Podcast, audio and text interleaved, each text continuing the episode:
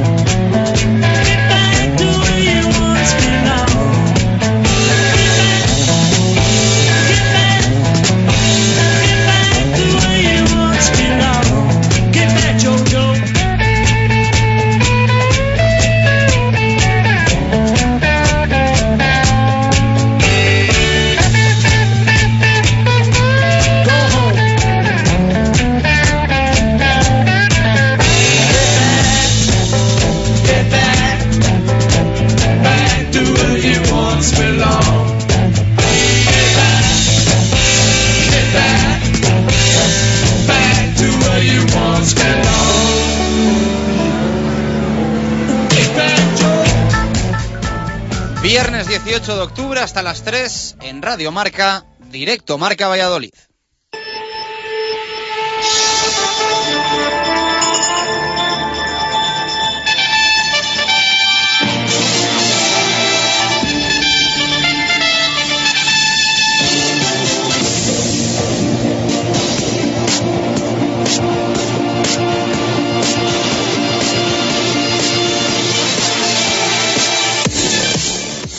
¿Qué tal? Buenas tardes. Y hasta aquí el fin de semana. No queda nada para una nueva entrega de fútbol en Primera División, de básquet en Liga Endesa ACB y también de rugby en la División de Honor. No de balonmano en Asobal para los nuestros, porque lamentablemente ya se perdió el miércoles.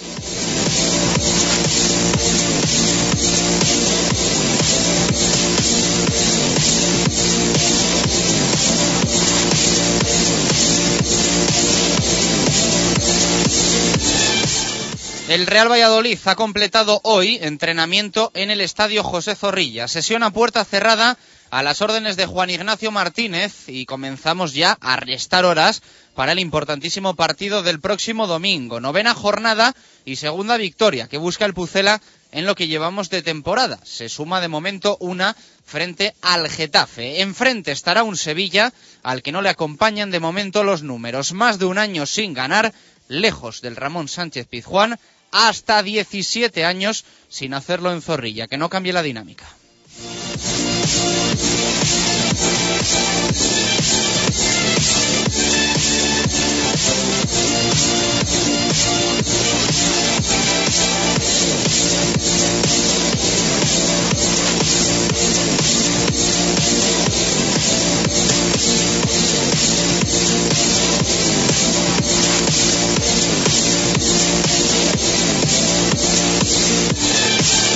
Recordar que la enfermería sigue a rebosar, aunque no tanto como en la última jornada. Ausentes para la cita de pasado mañana, Humberto Osorio, Heinz Vermetler, Víctor Pérez y en principio también Óscar González, cuyo proceso de recuperación se está alargando bastante porque se contaba que incluso podría estar para el partido del Camp Nou y no lo hizo. Todos estos se han ejercitado hoy al margen, según informa el club, no así Luis Sastre, al que quizá sí veamos el domingo. Lo bueno es que vuelven Álvaro Rubio y Daniel Larson y que estará salvo complicaciones de última hora Javi Guerra, aunque lo haga sin estar al 100%. El regreso de Rubio y Larson crea incertidumbre en el centro del campo y también en el ataque. Están como para ser titulares, decidirá Juan Ignacio Martínez, pero el sueco ya ha dicho que no se ve para 90 minutos.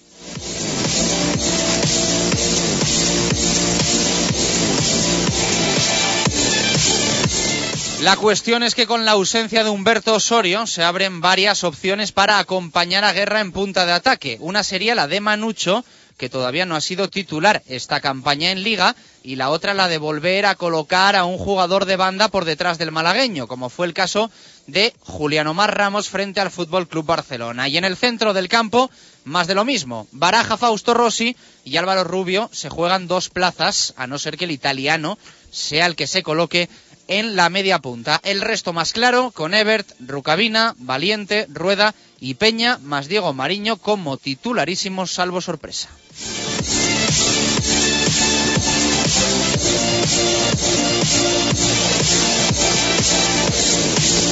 Hoy rueda de prensa de Juan Ignacio Martínez, mañana nuevo entrenamiento a puerta cerrada y el domingo sesión por la mañana antes del partido para estirar piernas y que no pasen muchas horas entre el último entrenamiento y el partido en el estadio frente al Sevilla de Emery. Hay que ganar porque, aunque queda mucha liga, lo raro si se pierde sería no acabar en descenso la jornada. Y entre no sumar y hacerlo con tres puntos, habrá mucha diferencia. Insistimos que estamos en esas jornadas en las que se empieza a abrir diferencia entre los equipos y de momento lo que reina es la igualdad en la clasificación.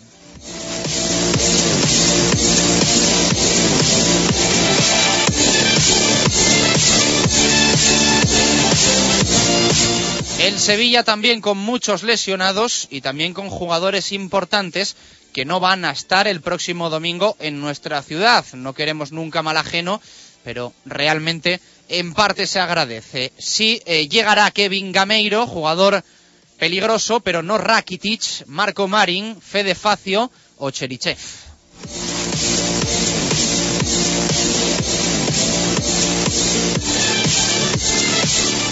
En baloncesto, aunque no lo parezca, hay partido mañana sábado en el Palacio de los Deportes de la Comunidad de Madrid y frente a estudiantes. Será a las 7 de la tarde y no estará Luther Head, esta vez más por decisión del club que del jugador, que ayer apareció a media mañana por Pisuerga y que por la tarde tuvo la primera reunión para intentar llegar a un acuerdo de rescisión que de momento no se produce porque no lo está poniendo fácil el americano. Hoy ha hablado también en rueda de prensa el técnico Ricard Casas.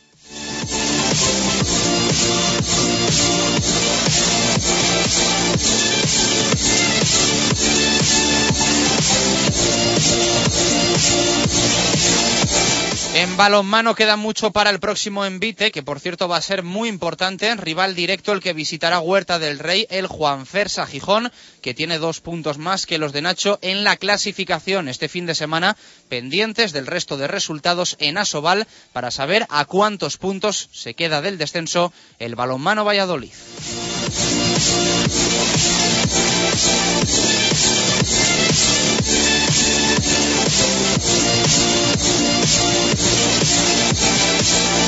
En rugby vuelve la división de honor a nuestras vidas tras el parón del pasado fin de semana. Mañana el BRAC visita al Atlético de Madrid. El domingo el Chami recibe a Cajasol en Pepe Rojo.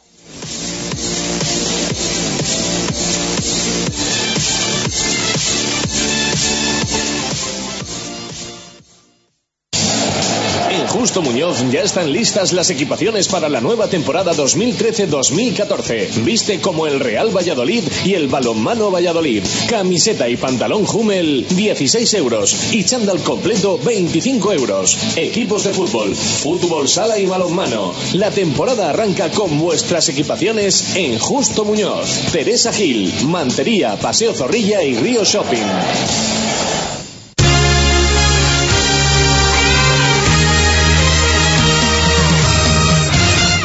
Una y 16 minutos de la tarde, ¿qué tal? Muy buenas. Bienvenidos a este directo Marca Valladolid de viernes, un viernes de previas, porque el fin de semana, a diferencia del anterior, va a ser muy intenso. Recuerden que hace una semana hablábamos de que no íbamos a tener los dos días siguientes ni fútbol de primera división, ni básquet de ACB para nuestro club baloncesto Valladolid, ni tampoco Liga Sobal para el Cuatro Rayas Valladolid ni tampoco División de Honor de Rugby. Pues bien, esta semana todo lo contrario, menos la participación del Cuatro Rayas Valladolid, que ya se ha producido en Asobal, perdió el pasado miércoles frente a Naturhaus La Rioja, el resto el resto, eh, todos tienen competición este próximo fin de semana. Y partidos muy importantes, ¿eh? encuentros muy importantes en rugby, en básquet y sobre todo en fútbol. Sobre todo en fútbol se va a jugar un partido muy, muy importante el próximo domingo a las 9 de la noche en Zorrilla frente al Sevilla Fútbol Club. Hoy han hablado tanto Juan Ignacio Martínez como Ricard Casas. Luego vamos a escuchar esas dos comparecencias de los técnicos del Real Valladolid y del Club Baloncesto Valladolid. Ha hecho doblete de ruedas de prensa Diego Rivera. Rive, ¿qué tal? Buenas tardes, ¿cómo estamos? Hola, buenas tardes. Hay muchas cosas que contar hoy en directo Marca Valladolid, palabras de Ricard Casas, tema Lutherhead, pero sobre todo me interesa saber qué ha dicho Juan Ignacio Martínez, rueda de prensa que ha terminado hace más bien poquito en, la sala de, en la sala de prensa de Zorrilla. No hemos podido ver entrenamiento en el día de hoy, ha sido a puerta cerrada en el estadio, pero ¿qué tal has visto al Alicantino? Y no sé si ha dejado algún titular. Bueno, eh, yo creo que sobre todo eh, muchas de las preguntas iban enfocadas, como no, al, al tema médico, al tema de las bajas que arrastra el equipo. Mm, se ha mostrado, yo creo, contento con que la enfermería se va vaciando. Eh, como comentabas tú antes, pues las bajas de, de Heinz, Víctor Pérez, Oscar, que tampoco parece que, vaya a llegar, eso está confirmado, pero bueno, sí que eh, van saliendo jugadores, Álvaro Rubio, Sastre, bueno, en definitiva, son muchos los jugadores que ya van entrando en, dinámica de equipo y, van a poder contar para el técnico y también quitándole quizá un poquito de, no de, dramatismo al partido, pero diciendo que no es una final, que, no es eh, un partido vida o muerte, sino que es un partido importante, claro que sí, porque evidentemente verte abajo en la clasificación no gusta y, siempre quieres ganar, pero que tampoco eh, lo quería ver él como esa gran final como, como se ha calificado en algunos momentos, porque bueno, eh, sí que es cierto que es importante, pero todavía decía que da muchísima competición. Yo estoy de acuerdo que no es una final, pero es un partido importantísimo. Al final uno mira la clasificación y se da cuenta. El Real Valladolid tiene seis puntos, está a las puertas del descenso, los mismos que el penúltimo y el antepenúltimo, y al final las cuentas son las que son. Si sumas tres puntos, te vas a los nueve, igualas al Sevilla, te quedas en zona temprana de la clasificación. Si te estancas en los seis, lo más seguro es que estés en descenso al final de la jornada. Sí, muy probable que cualquiera de los que vienen detrás con un empate te sobrepasarían, así que sin duda que, es un partido importante y sobre todo, eh, ya digo, eh, queda mucho y al final puede pasar cualquier cosa, pero eh, para que no cunda el, nerviosismo de ver la clasificación y verte tan abajo, al final son tres puntos que, evidentemente, pues oye, te van a hacer seguramente subir muchas posiciones, pero que no es nada significativo. Lo que sí es es un poco esa sensación de decir, bueno, no estoy en descenso, he logrado salir de una situación eh, más o menos complicada y yo creo que sí que es el partido clave más que nada porque bueno jugar en casa jugar en Zorrilla el Sevilla sabemos que fuera de casa baja mucho y además eh, si el Real Valladolid eh, estamos hablando continuamente de las bajas el equipo sevillista no es menos y también viene con muchísimas bajas y algunas también muy muy muy importantes. Tenemos claro que no va a estar Heinz que no va a estar Humberto Osorio que no va a estar Víctor Pérez, eh, y luego el resto bastante incógnita, ¿no? Creo que Oscar tampoco. Sí, Oscar. Pero eh, la duda quizá más grande, la de Luis Astre. Sí, yo creo que Oscar, mm, bueno, eh, no lo descarta al 100% Juan Ignacio, pero vamos, casi seguro que, que, no va a estar. Algo que yo creo que, bueno, preocupa porque ya se le esperaba eh, más o menos para el partido ante el Barcelona, ya después del parón que ha habido por las elecciones, dices, bueno, con casi 15 días entre un partido y otro esperas que pueda llegar, pero bueno, parece que la cosa se está alargando más de la cuenta y lo de Luis Sastre pues también ahí está. Yo creo que, que está un poquito mejor la cosa que con Oscar y sí que tiene alguna opción de entrar en la convocatoria, que bueno, los que no tienen opciones, ya lo has dicho tú, son, son esos tres jugadores, más Oscar, eh, Osorio, Heinz eh, y me falta uno que es Víctor Pérez. Víctor Pérez, bueno, Víctor Pérez sí, que, que evidentemente pues lesionado de larga duración. Así que bueno, el problema está ahí con, con Luis Sastre y lo positivo yo creo es que poquito a poco ya, noticiado hace unos días, bueno, pues Álvaro Rubio ya sí que vaya a poder entrar. No eh, creo a lo mejor que para ser titular, pero bueno, sí para poder dar un recambio en el centro del campo que tan obligatorio es y tan necesario es porque contar solo con dos jugadores ahí, Baraja y Fausto Rossi, pues bueno, se queda muy muy cortito. Pues vamos a estar eh, pendientes. Eh, River, nada te escuchamos de todas formas con la, con la opinión de los, de los oyentes. Gracias por este eh, avance. Las incógnitas, ¿eh? porque hay incógnitas para saber si entran o no entran en la convocatoria. Es el caso de Sastre, es el caso de Oscar, no de Álvaro Rubio, que sí que parece claramente que va a estar en la citación, pero luego Rubio, quizá traslademos esa duda a si está para ser titular o no. Es el mismo caso que Daniel Larsson, que parece que más difícil todavía, porque no ha jugado ni un minuto el sueco en lo que llevamos de temporada. La cuestión es que estamos hablando de posiciones en las que mm, no hay mucho más. Eh, si es cierto que en el centro del campo Baraja y Fausto Rossi eh, tienen opciones a la espera de cómo está Rubio y en el ataque no está Humberto Osorio. Esto quiere decir que Javi Guerra, eh, aunque entre algodones, va a estar frente al Sevilla y su acompañante es lo que abre el abanico. Eh, Manucho no ha sido todavía titular en lo que llevamos de temporada. La opción de que esté Larson parece complicado. Oscar es difícil que llegue. Mm, por lo tanto, quizá veamos otra vez esa opción de Omar Ramos en la media punta, intercambiándose con, Patrick Ebert. No funcionó muy allá frente al Barça. No es un partido para sacar ningún tipo de conclusión de todas formas el del Camp Nou, pero eh, tampoco sería lo ideal, tampoco sería lo ideal que, parece casi una opción C, una opción D, lo de tener que poner a un jugador de banda en, en la media punta, pero es lo que tienen, ya decimos, las lesiones que han pasado de mermar mucho el medio centro a mermar mucho en este caso el ataque del Real Valladolid. Quizá lo más lógico, quizá lo que más ahora mismo tenga papeletas es lo de Manucho Javi Guerra y que también el angoleño tenga una oportunidad en el once titular. Eh, al final, la temporada pasada yo creo que también a estas alturas fue cuando el africano empezó a jugar y a tener minutos y a dar buen rendimiento, que no fue malo el rendimiento, hay que recordar de Manucho González la temporada pasada. Eh, esta es la actualidad del Real Valladolid. Nos ha grabado nuestro compañero Agustín Varela una piececita con la información última hora del Sevilla, que es esta. ¿Qué tal? Muy buenas tardes. Pues en el Sevilla bajas, eh, esperando a ver si va a haber alguna baja, esperando la lista definitiva de consideración. Bueno, una seguro, la de Marco Marín, que además está en Londres recuperándose de ese problema muscular que le va a mantener un mes fuera de los terrenos de juego. Y pendientes también del estado de Iván Rakitic, que lo normal es que descanse para no forzarle, porque además se trata del futbolista más importante de la plantilla. No acaban aquí los problemas para una Emery, porque Nico Pareja también es duda por un problema muscular, así que en el centro de la defensa nuevamente vuelve a tener problemas el técnico vasco. Vamos a ver qué ocurre finalmente, por dónde tira una Emery, si definitivamente va a poder alinear a Rakitic, porque depende de lo que ocurra con el croata, habrá una base de equipo o no. También es posible que vuelva Carrizo, porque ya está entrenando con normalidad durante varios días y podría debutar también en Liga en el campo del Pucel. Así que pendientes de todos estos asuntos, de un Sevilla que, recordemos, lleva más de un año sin ganar fuera de casa y que quiere romper ese mal beneficio en un campo complicado y difícil, ya que el Sevilla no gana en Liga en Valladolid desde hace ni más ni menos que 17 años. Las palabras de nuestro compañero Agustín Varela son los números que él recordaba. El Sevilla, más de un año sin ganar,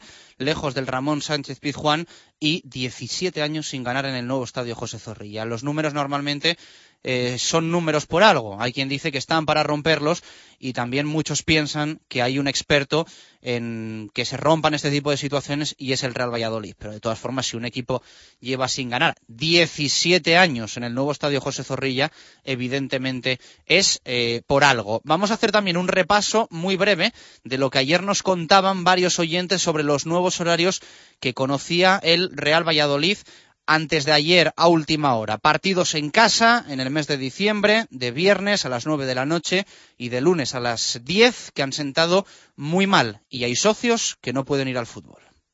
Sí, es muy difícil porque tanto los partidos que terminan a las diez como incluso los partidos que terminan a las, a las 9 de la noche no hay transportes de vuelta de, de Valladolid a Salamanca, por lo cual tengo que intentar quedarme en Valladolid, que para eso no suelo tener problema, pero bueno, es un poco problemático eh, por tener que, que un poco hacer un horario, ¿no? Entonces muchas veces o me quedo allí en Valladolid o tengo que ver el partido desde, desde Salamanca.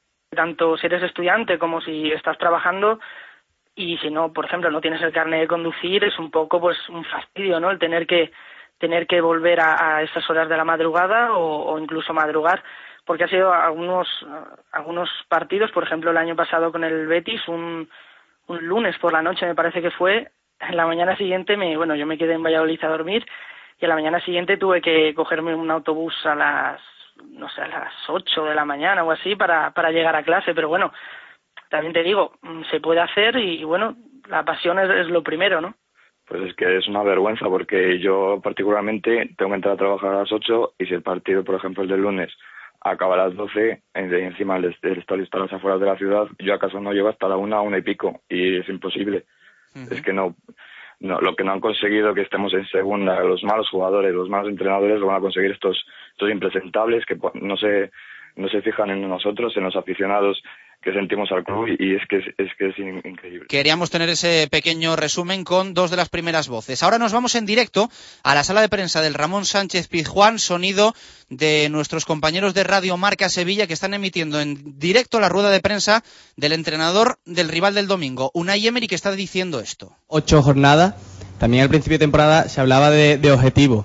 Ahora ya que ha pasado un poco más de liga, tenemos ya dos meses ¿Podemos decir cuál es el verdadero objetivo a, esta altura de la temporada? Bueno, los planteamientos de objetivos, eh, lógicamente, podemos hablar de genéricos y luego se, se, irán, se irán plasmando según vas consiguiendo los, los, los objetivos eh, primeros, ¿no? Entonces, lo que teníamos bien claro es que queríamos estar en la Europa League y estamos. Tenemos bien claro que cuando venga la Copa queremos pelear en la Copa y todavía falta por llegar. Y en la Liga, que es la competición en la que marca una regularidad y, y que yo creo que es la competición más importante que es la que al final te da los eh, te, marca te marca más y te, define más lo que eres como equipo y lo que has conseguido a nivel colectivo a nivel individual. Y en la liga ahora mismo estamos por debajo de nuestros objetivos. Plantearnos objetivos objetivos es estar arriba. Y ahora mismo no estamos. Entonces tenemos que ir buscando ese acomodo en la clasificación donde, estemos cerca donde podamos decir claramente a qué objetivo vamos a aspirar. Pero desde luego el objetivo es estar arriba. El objetivo es yo desde inicio de partida para mí el objetivo es al final que, que el Sevilla siempre tenga Europa es un objetivo prioritario que yo creo que tenemos que plantearnos para que el equipo pues, eh, pues bueno, eh, maneje, maneje dentro de sus cualidades, eh, pues maneje el lugar donde, donde creo que merece estar. Y respecto al último partido frente al Almería, vimos que el estilo de juego y el Sevilla tuvo un buen ritmo durante los primeros 20 minutos, pero después se vino abajo, también el cansancio. ¿Crees que el parón le vendrá bien a los jugadores que no se han ido con sus respectivas selecciones? Bueno, los parones vienen bien en función de los resultados en principio. Luego sí es verdad que a nivel de trabajo el parón nos ha venido bien para que podamos, podamos eh, primero oxigenar, oxigenar y trabajar con, los jugadores que se han quedado aquí. Y a partir de ahí, que, después de una victoria, pues mejor, ¿no? Entonces yo estoy satisfecho de, del trabajo que, está desarrollando el equipo en este parón. Ahora vienen los, han venido los internacionales y, bueno, y con todo ello y también la recuperación de algunos futbolistas o todavía la, la que falta de algunos, pues eh, el equipo yo creo que va, va va encontrando mediante los entrenamientos lo que, lo que queremos y vamos a tener que asentarlo, porque al final la única realidad la marcará lo que consigamos los domingos. Entonces, eh, en este caso, pues este domingo en Valladolid. Pero yo, en la línea de lo que es eh, este parón, pues creo que ha servido bien para trabajar. Eh, Unai, no sé si, bueno, en los dos últimos años en, este club eh, se ha dado la sensación y se ha criticado mucho que había, como decía antes un compañero, poco fondo de armario y que realmente Tú mismo dijiste en una entrevista en el diario Marca que el año pasado la alineación la hacía cualquiera porque prácticamente estaba claro los que tenían que jugar. Eh, ¿Te da la sensación que el equipo además ha estado último, no ha rendido bien, que el entorno y todo lo que hay alrededor eh, parece que este año se confía más en la plantilla que hay y que por lo tanto eh, el peso de las decisiones y, quizá de la crítica pasa más por, por el entrenador y por las decisiones que se puedan tomar? Y si te parece extraño eso, porque normalmente y aquí en este caso se ha mirado mucho la plantilla y ahora parece que se mira más cómo se maneja esa plantilla que los propios jugadores. Claro, lógico, la exposición del entrenador con sus decisiones hacia lo que la responsabilidad conlleva, es lógico que, que las miras estén puestas también en, en, en cómo, cómo preparamos el equipo, cómo trabajamos con los jugadores, qué decisiones tomamos para que sean lo más acertados posibles para sacar el máximo rendimiento. Y yo tengo bien claro lo que es el cometido de entrenador. El cometido de entrenador es sacar el máximo rendimiento a cada jugador, el máximo rendimiento a un equipo dentro de sus posibilidades. Yo, yo creo que este equipo tiene posibilidades para, para, hacer más de lo que está haciendo y yo estoy responsabilizado sobre eso y estoy en la exigencia sobre eso y también estoy en la conciencia de que tenemos que hacer cosas mejor y estamos en, en, en esa búsqueda y a partir de ahí pues si conseguimos eso, el equipo, lógicamente, pues tendrá, cogerá una dinámica, yo creo que, mejor en cuanto a aspectos de juego, en cuanto a aspectos de, resultados. Y volver a insistir, volver a insistir en el sentido de que hay cosas que hay que mejorar y son muchas, pero hay cosas que están, se, están, haciendo bien y tenemos que reforzarlas. Hay que alabar, lógicamente, que, está haciendo usted cosas bien, como el caso de, Alberto Moreno, eh, o conjugar un equipo que es nuevo con, tantos jugadores que han llegado, casi 14, pero también tiene usted que o transmitir que es un equipo que, le ha dado el club o ha invertido el club casi 40 millones de euros en fichaje y que quitando a Madrid y Barcelona ningún equipo ha invertido tanto. Eh, ¿No cree usted que el Sevilla que no sea entre los cinco primeros sería un fracaso? Bueno, primero lo que hicimos fue abrir la puerta, abrir la puerta a las necesidades de jugadores que estaban siendo muy importantes con un rendimiento alto en el Sevilla. Entonces, a partir de ahí, eh, han venido jugadores haciendo un, el, el, club un gran esfuerzo para que la, la calidad de la plantilla y la competitividad de la plantilla fuera incluso mayor que la temporada pasada. Entonces, eh, está claro que, tenemos que buscar, y volviendo a insistir en lo que, que, he repetido antes, que el equipo mejore, y que el equipo mejore en todos aspectos, aspecto de juego aspecto de, de, de, clasificación. Pero eso no tiene que ser ninguna presión, sino una exigencia. Entonces, yo desde luego, eh, hablar de la, palabra fracaso, creo que ahora mismo es muy precipitado poner esa palabra en, en, encima de la mesa, pero además queda mucho, y yo creo que el equipo tiene capacidad y ha tenido capacidad de respuesta para, para esas situaciones ya adversas Entonces, lo que está claro es que tenemos que seguir avanzando en las mejoras y creer en, lo que hacemos, creer en, esta plantilla, que, yo tengo esa plena, plena creencia de que el equipo va a ir a más. Lógicamente, también necesitamos un tiempo para que después de, un engranaje que tenía este equipo, pues volver a hacerlo con jugadores que han venido nuevos, con jugadores todavía que incluso todavía con, las lesiones pues no han podido incorporarse como otros queremos hacia, hacia el equipo y eso pues también es trabajo, cuanto antes lo hagamos mejor. Eh, Unai, eh, con la última lesión de Marco Marín, eh, si ha podido hablar con el futbolista, ¿cómo se encuentra? ¿Está estresado, cabizbajo o está tranquilo y espera que se, recupere cuanto antes? Bueno, el jugador, pues, lógicamente, está muy contrariado con la nueva lesión que ha, tenido.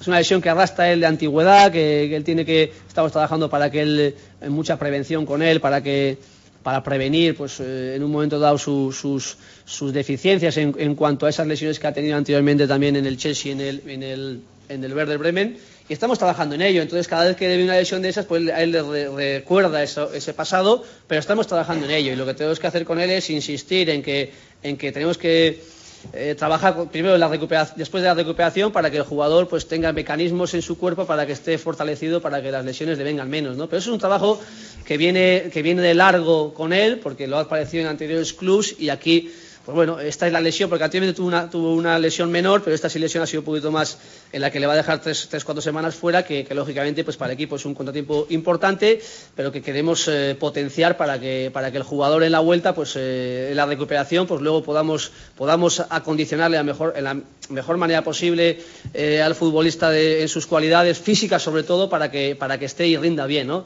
Entonces ahora yo hablé con el futbolista y lógicamente pues, pues bueno, estaba estaba tranquilo dentro de, lo que suponía para él también ahora estar parado con esa lesión.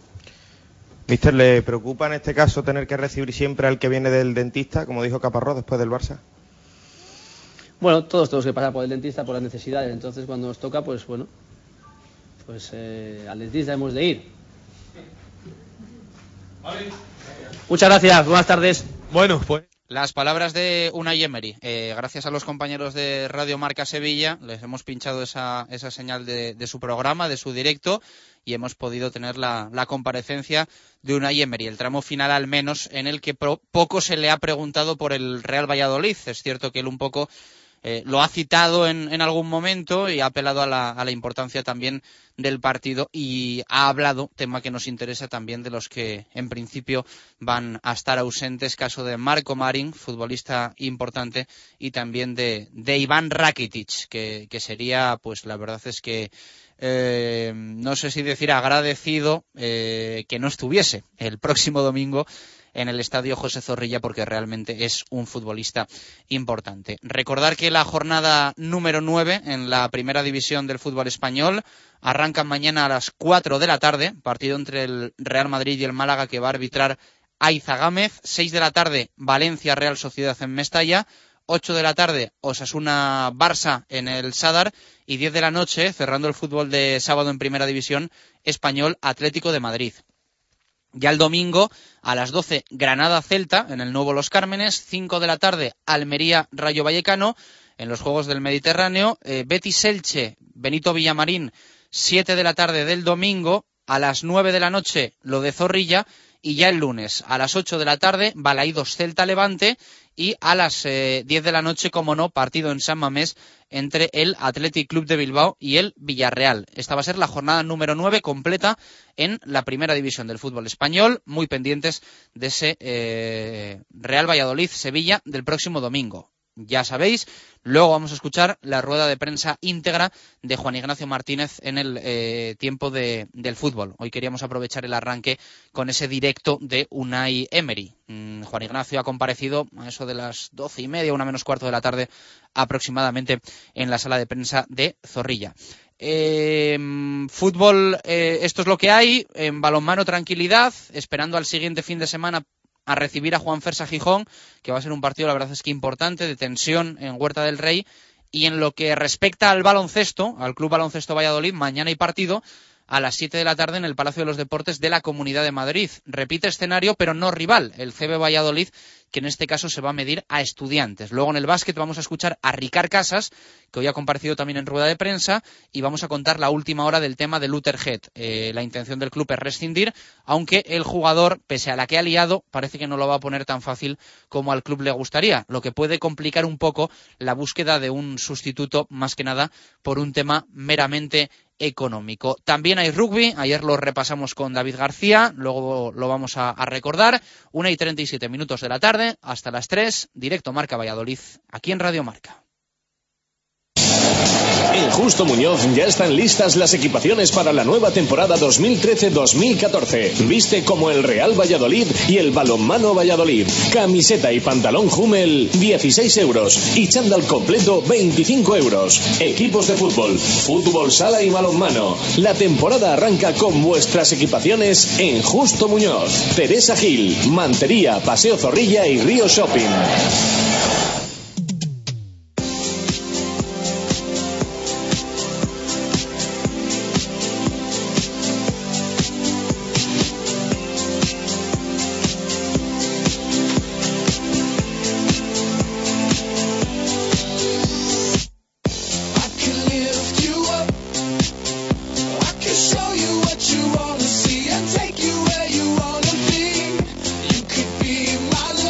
Repasamos titulares eh, prensa deportiva en la ciudad, empezando por las informaciones referentes al fútbol en el mundo.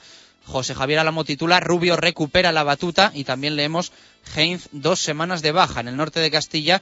Titular para Fernando Bravo, muy recomendable en el día de hoy, la fuerza del fútbol en un reportaje de Manucho, eh, ayer animando y sacándole una sonrisa a un joven eh, vallisoletano con parálisis cerebral. Leemos también los antecedentes frenan a Sastre y opinión de Carlos Pérez en Desde la Grada con el titular El Faro de Alejandría. En el diario Marca los titulares son para Héctor Rodríguez. Ya se ha lesionado casi la mitad de la plantilla. Rucabina y Rama volvieron al grupo. Ru eh, Rueda pide el apoyo de Zorrilla y otro titular a mayores Larson y Víctor Pérez todavía no han debutado. Son los que faltan. Baloncesto también. Hoy en la prensa de la ciudad, en el mundo, José Javier Alamo firma, no le veo equilibrado, son palabras de Felipe Martínez eh, sobre Lutherhead y en el norte de Castilla, dos titulares de Víctor Borda, el CB Valladolid despide a Head y el séptimo club que alcanza los mil encuentros en la Liga CB.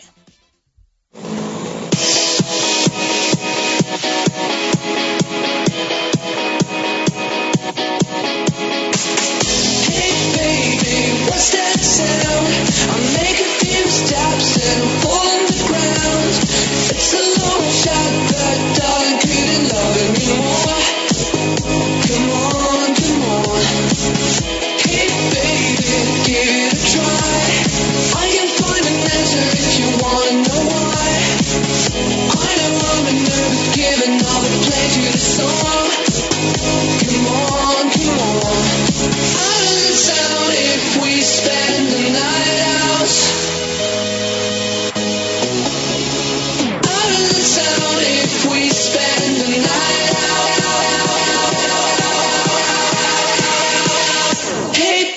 20 that minutos para llegar a las 2 en punto de la tarde. Vuelve Ribe a nuestro estudio para repasar vuestras opiniones aquí en directo Marca Valladolid. Pregunta diaria que tenemos como es habitual y que queremos que respondas. Vamos a leer alguna hora, dejamos también alguna para el tiempo del fútbol a eso de las dos y media y entre las tres vamos a leer más opiniones que nos puedes ir enviando. ¿Qué sensaciones tienes de cara al partido contra el Sevilla? ¿Qué importancia le das al choque? Es la doble pregunta que tenemos Ribe en el día de hoy. ¿Qué nos dicen los oyentes? Comenzamos con Manuel Martínez. Creo que no se gana entre lesionados y que el Sevilla tiene que reaccionar. La sensación es mala. Carlos Badallo tiene bastante importancia. El Sevilla es superior, pero fuera de casa le cuesta mucho. Podemos ganar. Alex Cortijo, hay que ganar o ganar. Si no, puede haber mucho nerviosismo y la gente empezará a enturbiar el ambiente aún más. Javier A, buenas sensaciones. No le doy más o menos importancia que a cualquier otro partido a estas alturas de competición. Jesús Antonio Zalama, ganaremos, aunque solo sea por no dar de comer a los agoreros. Eduardo Sánchez, tengo malas sensaciones, pero espero que se saque el partido adelante. Es importantísimo. Miguel, buenas sensaciones. Creo que podemos ganar. El partido es importante, pero no una final. Sergio Pucela, partido importantísimo. Hay que salir enchufados desde el primer minuto y eso incluye a la afición. Jesús Baraja, partido importantísimo. No me gusta nada que el Sevilla lleve un año sin ganar fuera de casa. Venga, y otras dos, Ribe. Dave Fernández, el equipo va más y vamos recuperando lesionados, aunque caen otros. Confío en ganar, importante para, para evitar nerviosismo. Y Jalep, sensaciones buenas y mucha importancia. Bueno, pues esas son las respuestas que nos llegan. Hay más, ¿eh? muchas más que vamos a leer luego, ya decimos, en el, en el fútbol. Bueno, eh, un poco de todo, ¿no? Gente nerviosa, gente que no. En líneas generales, la gente sí que cat- cataloga como importante el partido. Sí, les hay que lo catalogan como importante, como decíamos que lo ha catalogado el Mister Jim en rueda de prensa, eh, otros como prácticamente una final y luego también división de opiniones entre las buenas y las malas sensaciones. Eh, Sí, hay alguno negativo, ¿eh? Sí, sí, sí, más, de- más de uno, la verdad. Además, bueno, yo creo que sí que bueno es un partido eh, muy, muy, importante, ya lo he dicho antes. Eh, el tema de las lesiones, desde luego que el, el Valladolid lo tiene que tener en cuenta, pero es que lo mismo el Barça del Sevilla. O sea, que yo creo que va a estar todo muy igualado. El Sevilla fuera de casa también baja mucho, así que en ese aspecto se igualan fuerzas. Y, y yo la verdad es que eh, no estoy del todo pesimista. Yo creo que sí que el equipo puede conseguir los tres puntos y salir de ahí abajo. O sea, que yo me sumo al, al bando, digámoslo así, de la gente optimista y que ve el partido con, con buenos ojos, la verdad. Bueno, y nos acompaña en el estudio de la Avenida de Burgos. eh, se ha dignado a rendir visita a David García, compañero de misionesdeportivas.com. ¿Qué tal, David? Muy buenos. ¿Cómo Hola, estamos? Chus, buenos días. Pasabas por aquí y has dicho, bueno, me voy a quedar un, un Sí. ratito a comentar la jugada, ¿no? Sí, sí, y aprovecho, aprovecho para decir los comentarios en Twitter. Yo creo que para el Valladolid todos los partidos son importantes. Si soy Barça Real Madrid, me puedo decir que contra el Rayo Vallecano, contra el Valladolid total, para mí son un partidos que me llaman la atención, pero, pero para el Real Valladolid, el Sevilla, cualquier, todos los partidos son importantes. Y por eso me sorprende mucho de los tweets que, que ponen en, en directo Marca Valladolid. Pero dices por el nerviosismo, porque es no, que... porque en general para el Valladolid todos los partidos son importantes. El Valladolid se lo tiene que ganar. ¿eh? Bueno, no estoy de acuerdo. Yo creo que hay partidos más importantes que otros. Es cierto que siempre hay tres puntos en juego, pero bueno, al final estas muchas veces juegas contra equipos, eh, es decir, contra el Barça. Si tú eres del Valladolid, no te importa que el Barça sume o no sume en, en sus partidos, ¿no? A no ser cuando se enfrenta contra rivales tuyos que casi prefieres que sume. Pero quiero decir, cuando tú juegas contra eh, un Getafe, un Sevilla, al que está claro que puedes de- llegar a meter en la zona media-baja, pues es importante que ellos también no, no sumen los puntos, ¿no? Está claro que y al hay rivales final yo siempre, abajo con los que claro, que yo siempre lo digo, pero- Sevilla 9 puntos, Real Valladolid 6, si gana el Sevilla se va a los 12, tú te quedas con 6 que es la mitad, pero si tú le ganas le alcanzas. Hmm. Por eso estoy hablando de que es una jornada de esas que que no se le da quizá tanta importancia como lo que realmente tiene porque se empiezan a abrir diferencias. Pues precisamente lo que digo, que para el Valladolid todos los partidos son importantes, pero sobre todo en casa. En casa eh, es un handicap mayor en el que Valladolid se tiene que hacer fuerte. El problema son las lesiones y todo lo que acarrea Jim en, en su vestuario, pero pero lo importante en Valladolid es ganarlos todos y todos los partidos son importantes. Por eso me sorprendo que bueno que no hay mucha tal emoción, etcétera, de algunos comentarios de, que ha leído River en Twitter. Bueno, ahora nos repasas en nada los, los horarios del rugby para, para el fin de semana, lo hicimos también ayer. Arriba lo escuchamos ya en unos minutos con el básquet, una y 44. Más cosas, tenemos que cerrar carta de Pucelano Anónimo.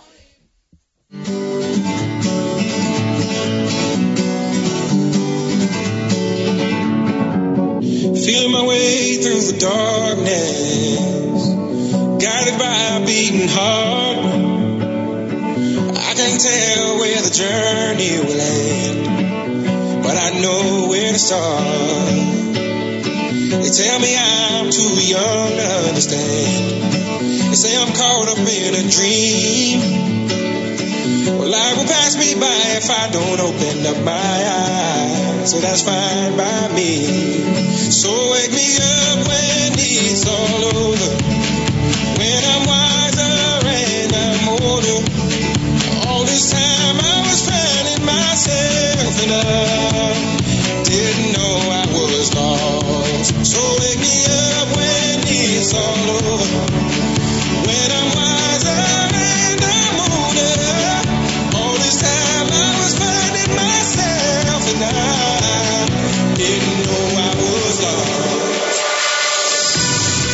45, le locutamos eh, cinco pistas de Pucelano Anónimo, lunes, martes, miércoles, jueves y viernes. A eso de las tres va a estar Ángel Velasco con nosotros para desvelarnos la identidad del entrenador que se esconde detrás de nuestras cinco pistas. Un entrenador, recuerda que alguna vez, alguna vez ha estado entrenando al Real Valladolid, al menos en una ocasión en partido oficial. La respuesta correcta, si te la sabes, a pucelano anónimo rm arroba gmail.com. Luego, con Ángel, vamos a tener también sorteo entre todos los acertantes. Locutamos carta completa. Pese a que mis tiempos en el banquillo del Real Valladolid pasaron hace décadas, las estadísticas me sacaron a la luz hace solo unas pocas temporadas. Seguramente muchos de los aficionados pucelanos no recordaban quién fui ni cómo fue mi paso por el vestuario del Real Valladolid, pero alguien muy actual me volvió a sacar a la luz involuntariamente. Con el equipo blanquivioleta fue mi estreno en la élite del fútbol como entrenador. Anteriormente como jugador había vivido, entre otras cosas, 10 temporadas en el Real Madrid. En el Real Valladolid tuve un inicio fulgurante. Durante las primeras nueve jornadas conseguí mantenerme invicto, algo que nadie conseguiría al debutar en primera hasta hace solo dos temporadas. El actual entrenador del Real Valladolid consiguió igualar la racha que yo firmé 51 años antes. No la consiguió superar porque un ex Mister Blanquivioleta, paisano mío, la derrotó al décimo partido.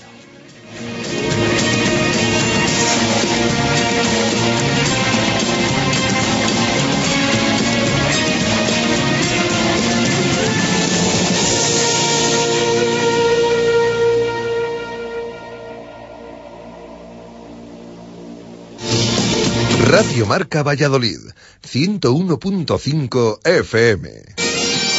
La primera y auténtica sidrería vasca de Valladolid es El Lagar de Venancio. Comidas, cenas y cualquier celebración con menús a medida y por supuesto el menú sidrería. Tortilla de bacalao, bacalao, chuletón de buey, postre y toda la sidra que te apetezca beber. Además, exquisito pulpo a la parrilla y especialidad en almejas y pescados frescos. El Lagar de Venancio, en la calle Traductores junto a Michelin, 983 33 43 44.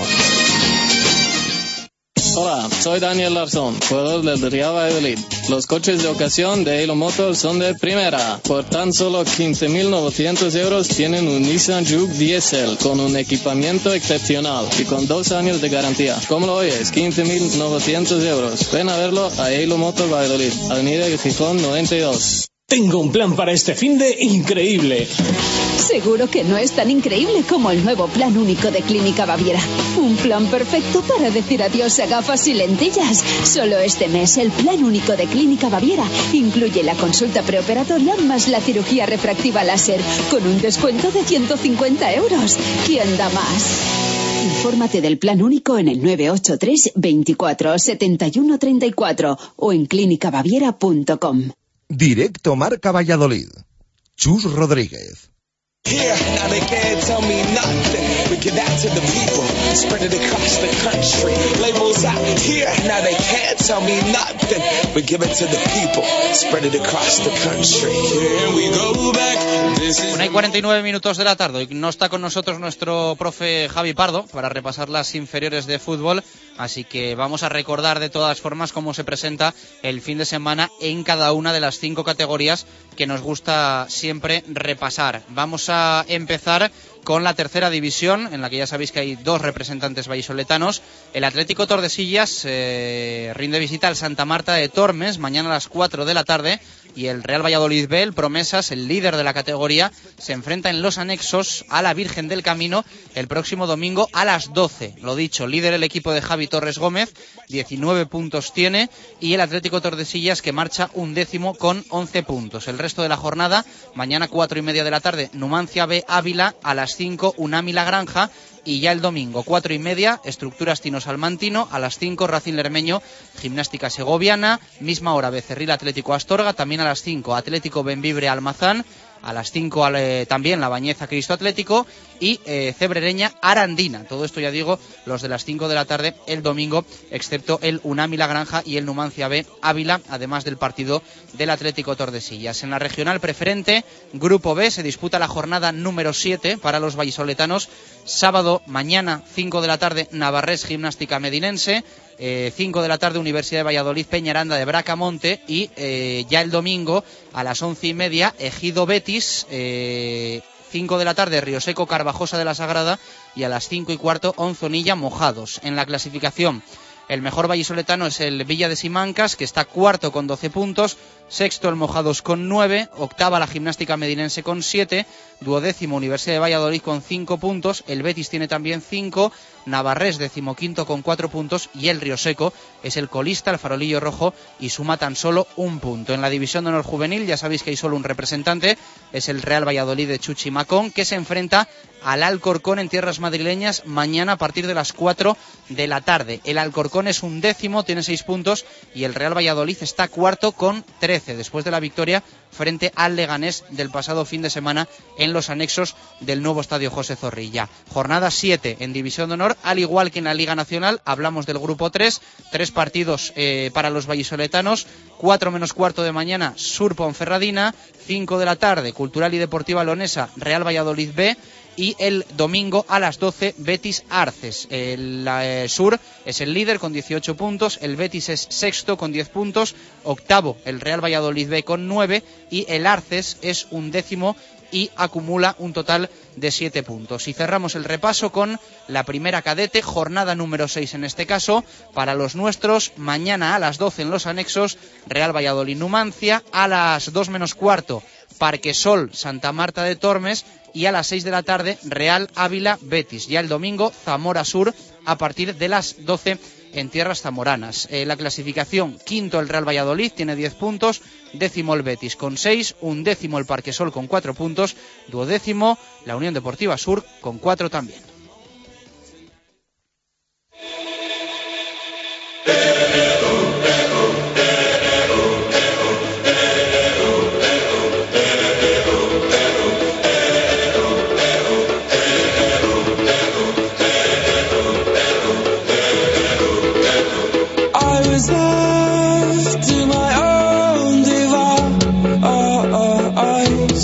Devices. Many days fell away with nothing to show, and the walls kept tumbling down in the city that we love. Grey clouds all over the hills, bringing darkness from above. Eyes. Poquito más de seis minutos para llegar a las dos en punto de la tarde. Buen ambiente, ¿eh? tenemos hoy en el estudio de la Avenida de Burgos, lo tenemos habitualmente. ¿eh? Eh, conexión telefónica que tenemos en el día de hoy con Marco Antonio Méndez. Marco, ¿qué tal? Buenas tardes, ¿cómo estamos? Saludos a esa concurrida presencia que acabas de mencionar. Bueno, vamos a repasar un, po- un poco contigo, aunque estés hoy ausente de, de nuestro estudio, eh, lo que vamos a tener en el aspecto polideportivo el fin de semana. Eh, vamos a hablar de varias cosas, BSR, CPLV, tenis de mesa y también de atletismo y con un tema bastante importante y emotivo que, que queremos tocar. Va a ser un fin de semana importante en este sentido. Empezamos, si te parece, por el BSR. Bueno, pues efectivamente, porque está a una semana prácticamente de comenzar la liga, eh, pero este fin de semana y en su cancha habitual de Pilar Fernández de Valderrama va a tener dos compromisos importantes para cerrar la pretemporada que se inició el pasado mes de septiembre. Por un lado, mañana a las seis de la tarde, los vallisoletanos van a recibir al Anfib de Vigo en un partido correspondiente al decimoséptimo, ya decimoséptimo torneo Caja España Duero. Y luego habrá una segunda cita, esta ya el domingo, nada menos que ante el actual campeón de liga, el Fundosa 11, en el tercer trofeo Ciudad de Valladolid Fundación Grupo Norte. Eh, ya indico que en el pabellón Pilar Fernández Valderrama la entrada, que no se olvide, será gratuita para ver a dos equipos muy cualificados de la próxima liga en el eh, baloncesto en silla de ruedas español y ya con las ganas de ver debutar, si se puede decir así, al mexicano a la pívot Lalo Prieto, que ha firmado por dos temporadas. Ayer, precisamente, eh, fue presentado y también a un inglés que va a acompañar a Dan Haycock, este es base y se llama Bright y que ha firmado por una temporada. Perfecto. Eh, CPLV, comentamos también. Comentamos que eh, continúa la competición liguera en la élite masculina. El Mozo Grau mm, mañana sábado juega a una hora no habitual, las nueve y media de la noche en Canterac, enfrentándose al Metropolitano de Bilbao, un equipo con el que ya se vieron hace no demasiadas jornadas, un equipo que se ha reforzado con el guardameta de la selección de Estados Unidos de hockey línea y que fue oro en el Mundial pasado y que en esta pretemporada que yo aludía cuando se han visto con el equipo bilbaíno el, el triunfo correspondió a los de Nathan Simun, es decir, a los nuestros, al equipo vallisoletano por 5-6. Ahora, evidentemente, ya está en juego la liga y las cosas van a ser diferentes. Y también en el IT femenina, las Panteras van a afrontar dos encuentros, ambos en Barcelona, midiéndose al Tsunamis a las siete y media del sábado y al San Andreu en la mañana del domingo. Y se inaugura también la competición en la Liga Oro el sábado en la segunda categoría nacional, que es esta Liga Oro, y que eh, se va a disputar por fases. Va a tener en Valladolid una primera en la que juegan el Ludic Medina a las nueve de la mañana de mañana sábado y a las siete menos cuarto contra el Premia, hablando siempre del CPLV Mozo Grau. Pasamos al tenis de mesa. En el tenis de mesa hay un difícil compromiso para los eh, jugadores del que ahora tenemos que llamar Puarsa más de 10 el antiguo Coyosa con un nuevo patrocinador, Puarsa Esto- más esto de una- 10 Es una buena noticia esto. que eh, va a contender en tierras bejaranas ante el equipo local que es el Club Bejarano Tenis de Mesa. Los jugadores vallisoletanos, importante que puedan salvar este escollo para reforzar su presencia en la Liga Nacional y poco a poco, evidentemente, ir valorando y evaluando las posibles perspectivas hacia la permanencia.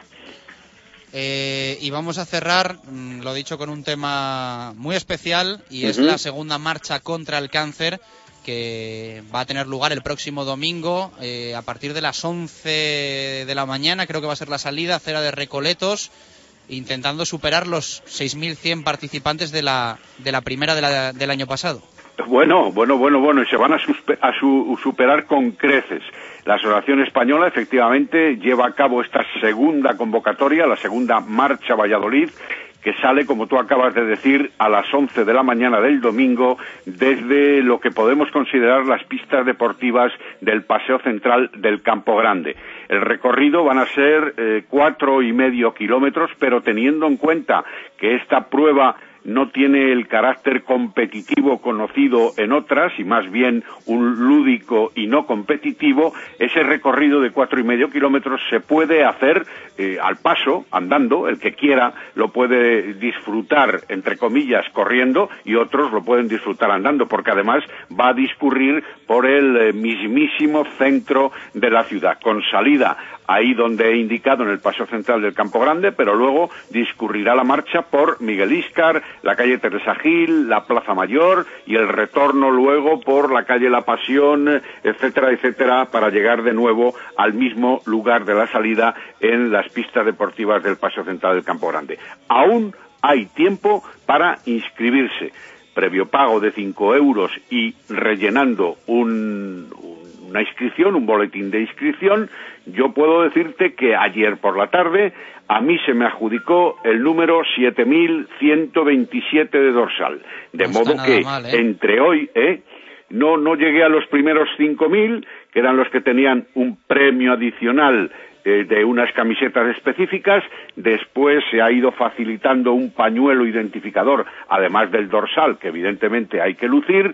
Pero ya digo, todavía en las plantas de deportes del corte inglés, en los dos centros, del Paso Zorrilla y de la calle Constitución, se pueden continuar la inscripción, la entrega de dorsales y ya mañana sábado solo en las plantas de deportes del Corte Inglés, porque aún hoy y en horas, digamos, de oficina, en la sede de la Asociación Española contra el Cáncer en la calle San Diego. Así que más de 7.127 dorsales, seguro, o participantes en este caso, que va a haber. Ya lo has contado todo. A ver qué le pregunto yo a nuestra próxima protagonista de, de Caramba, caramba, la- no me digas que está Pilar Fernández Valderrama por ahí. Eso es, presidenta de la Delegación de Valladolid, Asociación Española contra el Cáncer, Y vicepresidenta. buena amiga, y buena amiga. Pilar, ¿qué tal? Buenas tardes, ¿cómo estamos? Hola, buenas tardes. Bueno, vaya éxito, ¿no? Eh, Bueno, más de 7.000 fantástico, dorsales, qué, qué maravilla, ¿no? Con lo importante que Hoy es esto por para la vosotros. mañana, hoy por la mañana 8.200. Hola. O sea, que impresionante, muy bien. Son solidarios los vallisoletanos. Es Muy muy, de agradecer. Y todavía queda esta tarde y mañana. Y lo que Pilar. decía Marco, eh, son 5 euros, una inscripción. Y Sí, al final, sí, sí. hombre, eh, nos gusta que luego se junte la gente, lógicamente, pero la carrera, no sé si decirte que es lo de menos, ¿no? En este caso, casi. Pues sí, sí, lo más importante, lo más importante es lo solidaria que es la gente, las ganas que tiene la gente de decir ahí estoy contigo, mm, quiero participar y que no te encuentras solo y luego pues efectivamente para, para la investigación científica que es a lo que destinamos eh, este dinero pues es interesantísimo. Porque esto va para una beca que, que ya hemos entregado en Madrid de 135.000 euros y que todavía no, o sea, no está pagada entera, ¿no? Y entonces, y para otra- también otra que damos ahora predoctor- predoctoral eh, aquí a nivel de Valladolid de, de 56.000 euros. Entonces, muy importante desde el punto de vista económico y desde el punto de vista de los solidarios que son los vallisoletanos, de ver que se lanzan tantos a la calle diciendo que no está solo la gente que, que tiene este problema. Claro que sí. Marco.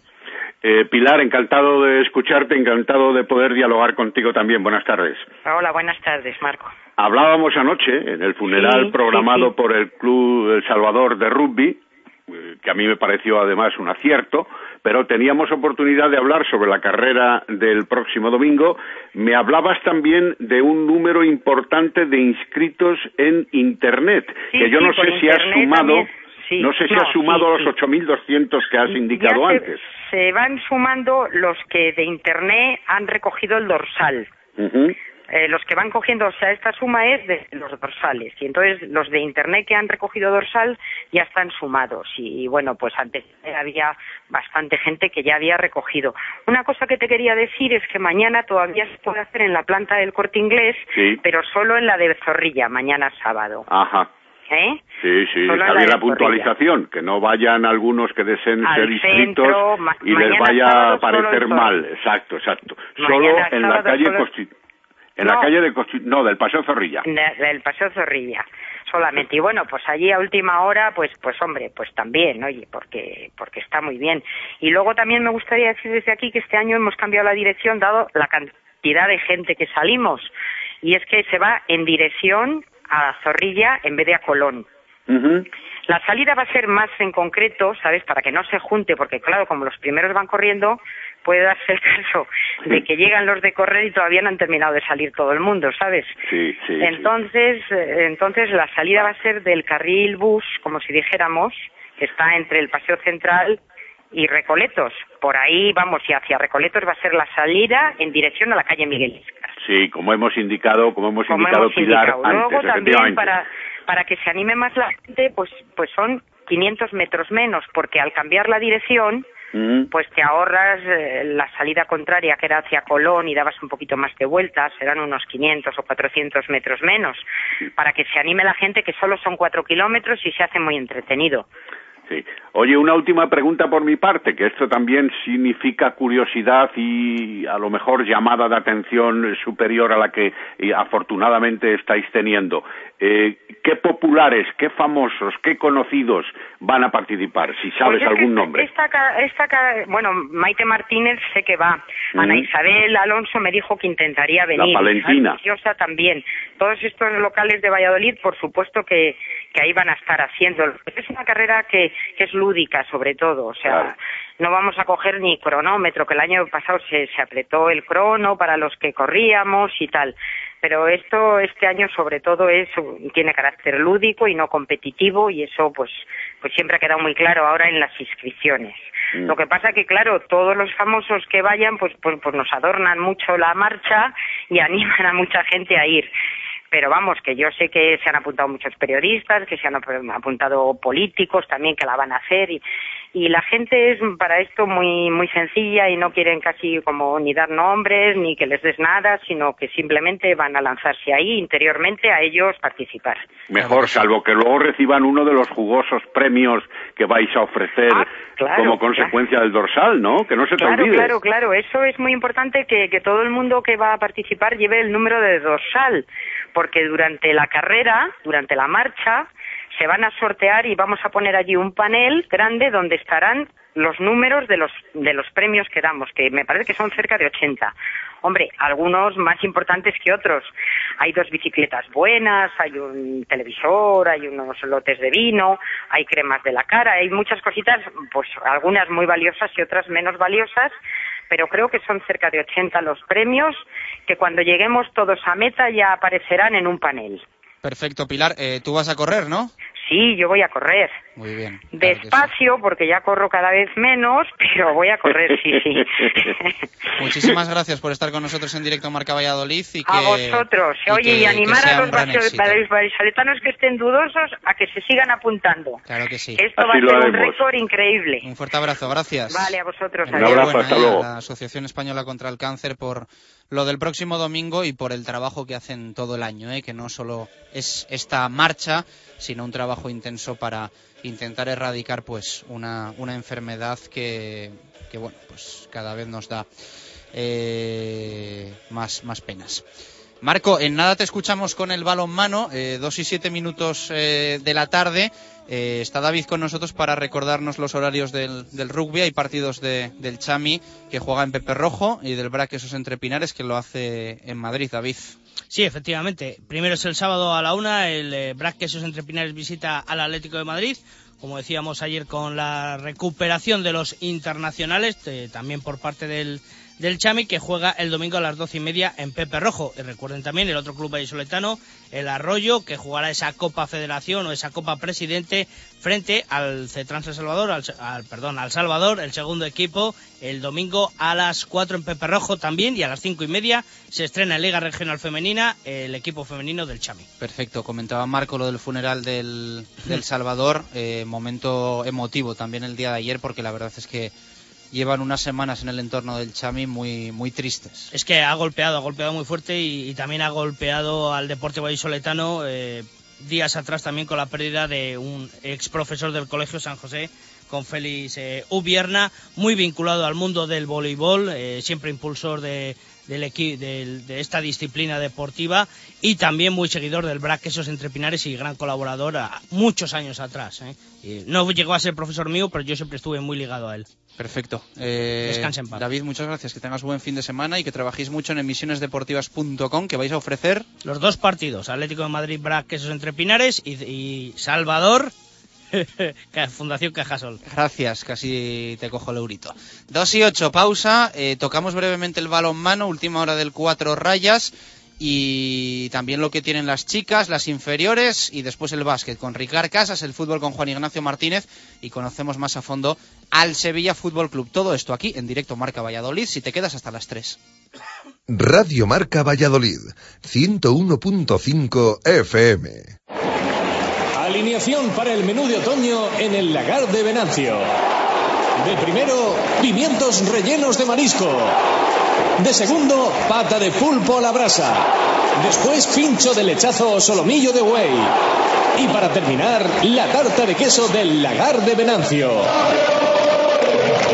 Y todo por 25 euros con bebida. En la calle Traductores junto a Michelin. Y esta temporada, los miércoles, directo Marca Valladolid desde el lagar de Venancio. Tengo un plan para este fin de increíble. Seguro que no es tan increíble como el nuevo plan único de Clínica Baviera.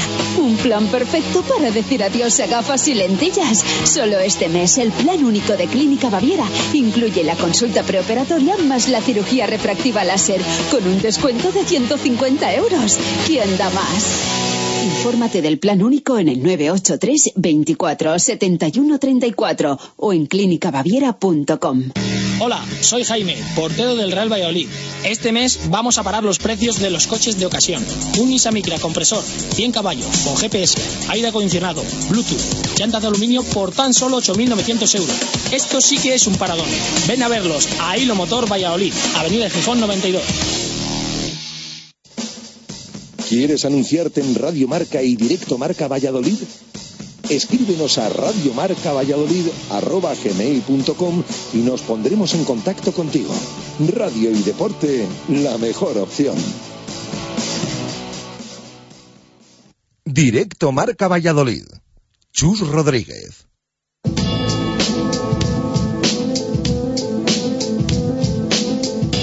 Directos al balonmano. Marco Antonio Méndez.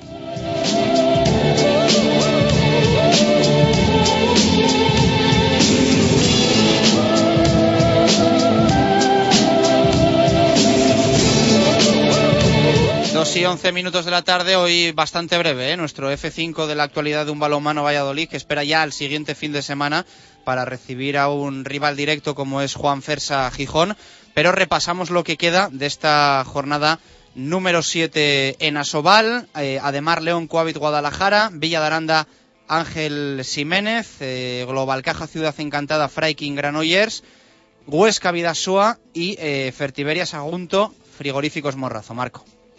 Eh, pues sí, son eh, concretamente eh, cinco encuentros los que quedan por disputarse. Ya se celebraron el Juan Fersa Gijón 29, Balonmano Aragón 28, la victoria del Naturhaus sobre el Cuatro Rayas, recordémoslo, 29-23, todos ellos partidos adelantados, igual que el del Barcelona 34, el Betis Altasuna 23, por mor de las participaciones europeas de algunos de estos equipos citados, pero al uno fijo me apunto en todos los demás que tú acabas de decir. Que gane el Fertiberia, que también lo haga el Huesca sobre el Vidasoa Irún, que está en la penúltima posición de la tabla, que lo haga el Villa de Aranda sobre el Ángel Jiménez, que está el tercero por la cola, que lo haga el Global Caja Encantada sobre el Granollers para que le dé más emoción a la competición liguera. Y ya dejemos al Barcelona liberado del puesto de líder y todos los demás a pelear en la consecución del resto de lugares y que la de Mar gane al Guadalajara que también está muy cerquita de nosotros y por lo tanto le podremos alcanzar más fácil.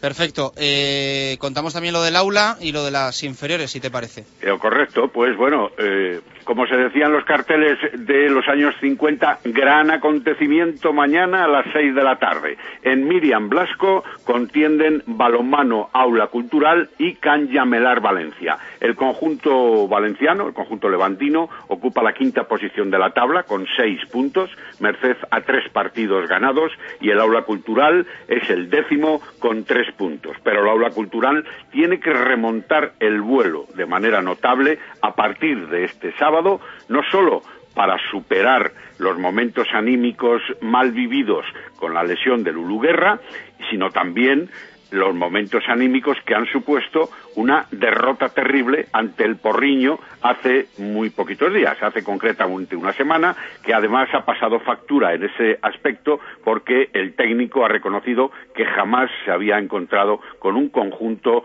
tan poco aplicado, tan poco consecuente y con tan poca actitud actitud como el del día del Porriño. Pero bueno, ahí vienen las de Valencia, que evidentemente hay que ganar para demostrar también que ese encuentro, que ese partido, que ese triunfo, en definitiva, se le puede brindar a Lulú. Eh, el, el, equipo valenciano trata de meter la cabeza entre los primeros de la clasificación para, o mantener en este caso, para poder disputar la Copa de la Reina, pero lógicamente las dificultades a tenor de eso también van a existir del lado de las que entrena Miguel Ángel, Peñas, que tienen que recuperar, como digo, y esto es lo importantísimo, según mi punto de vista, la confianza y volver a recuperar el control, el control de juego, esa fórmula de garra combinada con actitud y sobre todo con competitividad defensiva y contraataques que hacen una amalgama más que interesante. Las dos porteras van a tener también una una posición vital en el encuentro, como son María González y la joven Laura Muñiz, porque todo el mundo vamos a estar pendientes, lógicamente, más que nada de ellas y de su colaboración a ese triunfo que nosotros queremos y nos apuntamos. Y para finalizar también, en la primera división estatal, tres encuentros en nuestra ciudad o en los aledaños. Por un lado, el balonmano Arroyo recibe a la Universidad de León en el Polideportivo Municipal de La Flecha mañana sábado a las ocho y media. Buen encuentro. El Viveros Herol, que juega en casa, recibe al Ciudad de Arrecife, digo lo del Viveros Herol, ya lo saben nuestros oyentes, por ser filial del balonmano Valladolid Cuatro Rayas. También el balonmano de Licias, que recibe al Tenerife, partido difícil, a las ocho y media en Canterac, también de mañana sábado, y por otro lado el que se desplaza es la Universidad de Valladolid que juega ante el Betionac en tierras en, el, en tierras navarras en el Polideportivo Hermanos Indurain el sábado a las seis de la tarde. Así que a tratar de mantener no solo las posiciones medianas en la tabla que tienen la mayoría de ellos, sino también a escalar posiciones. Marco, muchísimas gracias. Buen fin de semana. Igualmente. El Hasta lunes luego. nos escuchamos, 2 y 16 minutos de la tarde. Continuamos en directo Marca Valladolid en Radio Marca. Nos queda hasta las 3 hablar de básquet. Hay partido mañana a las 7 de la tarde, de nuevo en el Palacio de los Deportes de la Comunidad de Madrid. Esta vez frente a Estudiantes. Y hay partido el domingo de fútbol a las 9 en Zorrilla frente al Sevilla.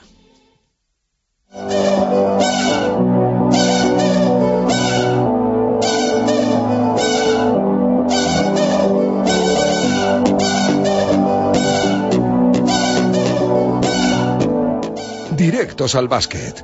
Diego Rivera.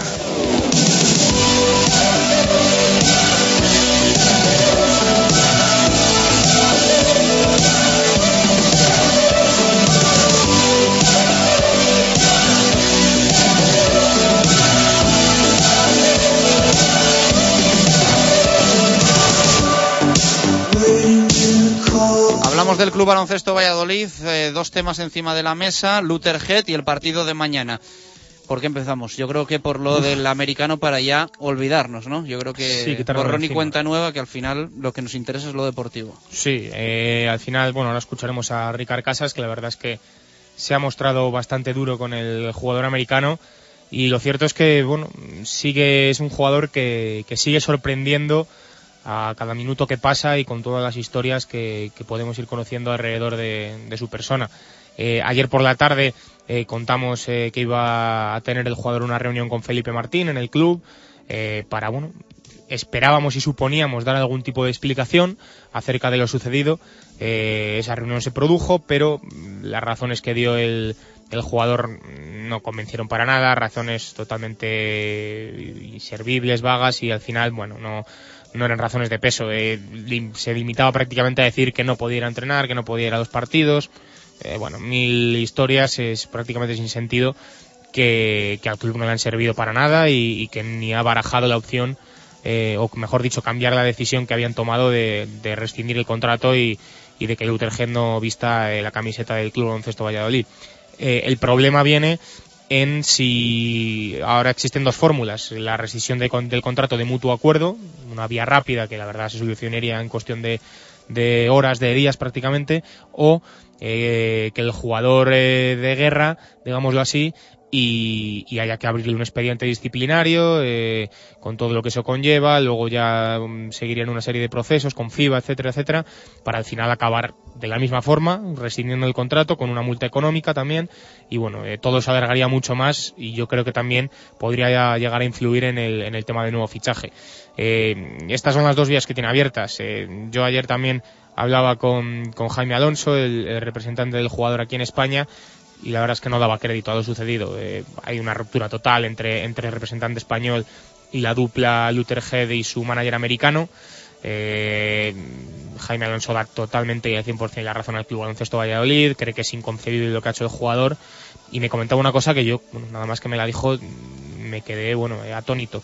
Eh, el representante americano dice que va a pedir al Club Baloncesto Valladolid los 5.500 dólares de la siguiente nómina, la siguiente nómina que es del día 20 de octubre. Vaya jeta. Eh, así que bueno, dice que lo va a pedir. Yo le, le decía a Jaime, digo, bueno, oye, moral tienen por pedir que no quede, ¿verdad? Oye, tú lo pides y te lo dan, pues oye. Creo que es, hasta el representante ha sido crítico, ¿no? Con No, no, no, el representante español Sí, con, sí, sí, sí, con no, no, toda no. esta situación. Está, absolutamente cansado ya del jugador, está... Imagínate, para que un representante Sí, sea crítico con su representado. ¿eh? Sí, sí, yo creo, vamos, tiene totalmente claro y, y va a pelear en, en esta en esta batalla que se ha abierto entre el Utrecht y el Club Baloncesto Valladolid a favor del club y eso lo tiene el representante clarísimo, eh, que no ve de recibo lo que ha hecho el jugador y, ya digo que está eh, cansado por, por todo lo que ha hecho el jugador y no entiende tampoco esto de, pedir ahora, el- no sé si al final tendrá la, desfachatez de, pedirlo, pero bueno, que la intención por lo menos es lo que me contaba a mí ayer, que la intención del manager americano era pedir esos 5.500 dólares de, la siguiente nómina, que ya digo es el día 20 de octubre. No sé a razón de qué, porque si tú no te has presentado ya al partido hace unos días y, no estás entrenando ni estás haciendo nada, no sé por qué vas a tener que cobrar una nómina que, no te estás ganando. Pero bueno, eh, parece que, va a plantar cara al Utrecht y por eso a lo mejor la vía de la rescisión de mutuo acuerdo no se termina de producir y se alarga todo un poco. Eh, me decía también Jaime que bueno, que es todo cree que es una pantomima para, para firmar por otro club. Al fin y al cabo, que algo tiene que haber porque no es normal que, que Utrecht haya montado Pero todo si esto si no tiene nada. igualmente, ¿no? Tenía una cláusula, efectivamente, pero a lo mejor eh, pues es dentro de esas cláusulas eh, hay un tipo de, de contraprestación, no de multa, pero sí de contraprestación a- hacia el club y, y se la querían a lo mejor poder haber saltado. Bueno, mil eh, problemas y mil historias legales que, que a lo mejor al final ha visto el jugador que le podía salir más a cuenta eh, hacer lo que ha hecho. Eh, sí que ya tuvo alguna oferta en verano en, en China, que estuvo a puntito de, salirle, pero al final el equipo chino se decantó por otro jugador, así que puede tener algo por ahí. Pero bueno, lo que está claro es que si firma por un equipo chino, hasta que el Club Baloncesto Valladolid no le dé el pasaporte, el jugador no se puede mover de aquí. Así que yo creo que, que el Utrecht tiene las de perder, que no le vendría nada mal al jugador mm, pues en pasar por el aro, no es pasar por el aro, porque bueno, al final hacerlo bien, hacer las cosas bien y dejarse de, querer engañar a, una entidad como el Club Baloncesto Valladolid, que en este caso ha obrado con toda la normalidad del mundo y bueno, ya digo, la- las razones que, que ha dado el, jugador, una de ellas ahora escucharemos a Ricard Casas, le preguntaba yo en rueda de prensa por esa razón, decía que, notaba que, no tenía la confianza del entrenador, no tenía la confianza de Ricard Casas y luego bueno, otra serie de razones que tampoco voy a contar, pero bueno, lo ponía ayer en Twitter y lo voy a decir textualmente de manicomio, sinceramente. Y bueno, yo creo que el jugador no está bien y, y no sé, las razones que, que alude Sí, que pues son, antes el, el son un poco de- raras. del mundo y las palabras de Felipe Martín no le veo equilibrado. Mira, pues no, no lo había leído yo esa, ese titular en, en el diario El Mundo, pero vamos, pues en la, en la misma línea, sí, de lo que, de lo que comentaba yo ayer, que son, es que son, ya digo, eh, un caso y unas razones y yo cada cosa que, que sé nueva del Utrecht me, me hace pensar y me hace ver que, que no es que eso es, que no está bien, que, que algún problema tiene porque es que de verdad que, que es para echarse las manos a la cabeza. Mi intriga no se ha resuelto, ¿no? Que es saber dónde ha estado el tiempo que estuvo desaparecido. No, eso no lo, no, no lo hemos podido saber. Pues vaya, vaya usted a saber, no sé. Pues lo mismo. Porque en su casa no estuvo. No, en su casa no. Pues o, o por ahí en Valladolid, en casa de algún amigo o amiga, o yo que sé, o por Una ahí. zagala, ¿no? Por ahí. Por ahí, o yo que sé, a lo mejor se ha ido a conocer la, la alguna otra ciudad, la noche de alguna otra ciudad, no lo sé. No tengo ni idea, pero bueno, lo cierto es que el jugador, bueno, eh, ha perdido el norte y, y veremos a ver cómo acaba todo. Vamos, ya sabemos cómo va a acabar con la rescisión del contrato, pero si acaba eh, durante eh, este, fi- este final de semana, incluso el fin de semana, a principios de la siguiente, o la cosa se va alargando más por, porque el jugador da guerra y, y tanto el manager americano como él pues no paran de poner trabas.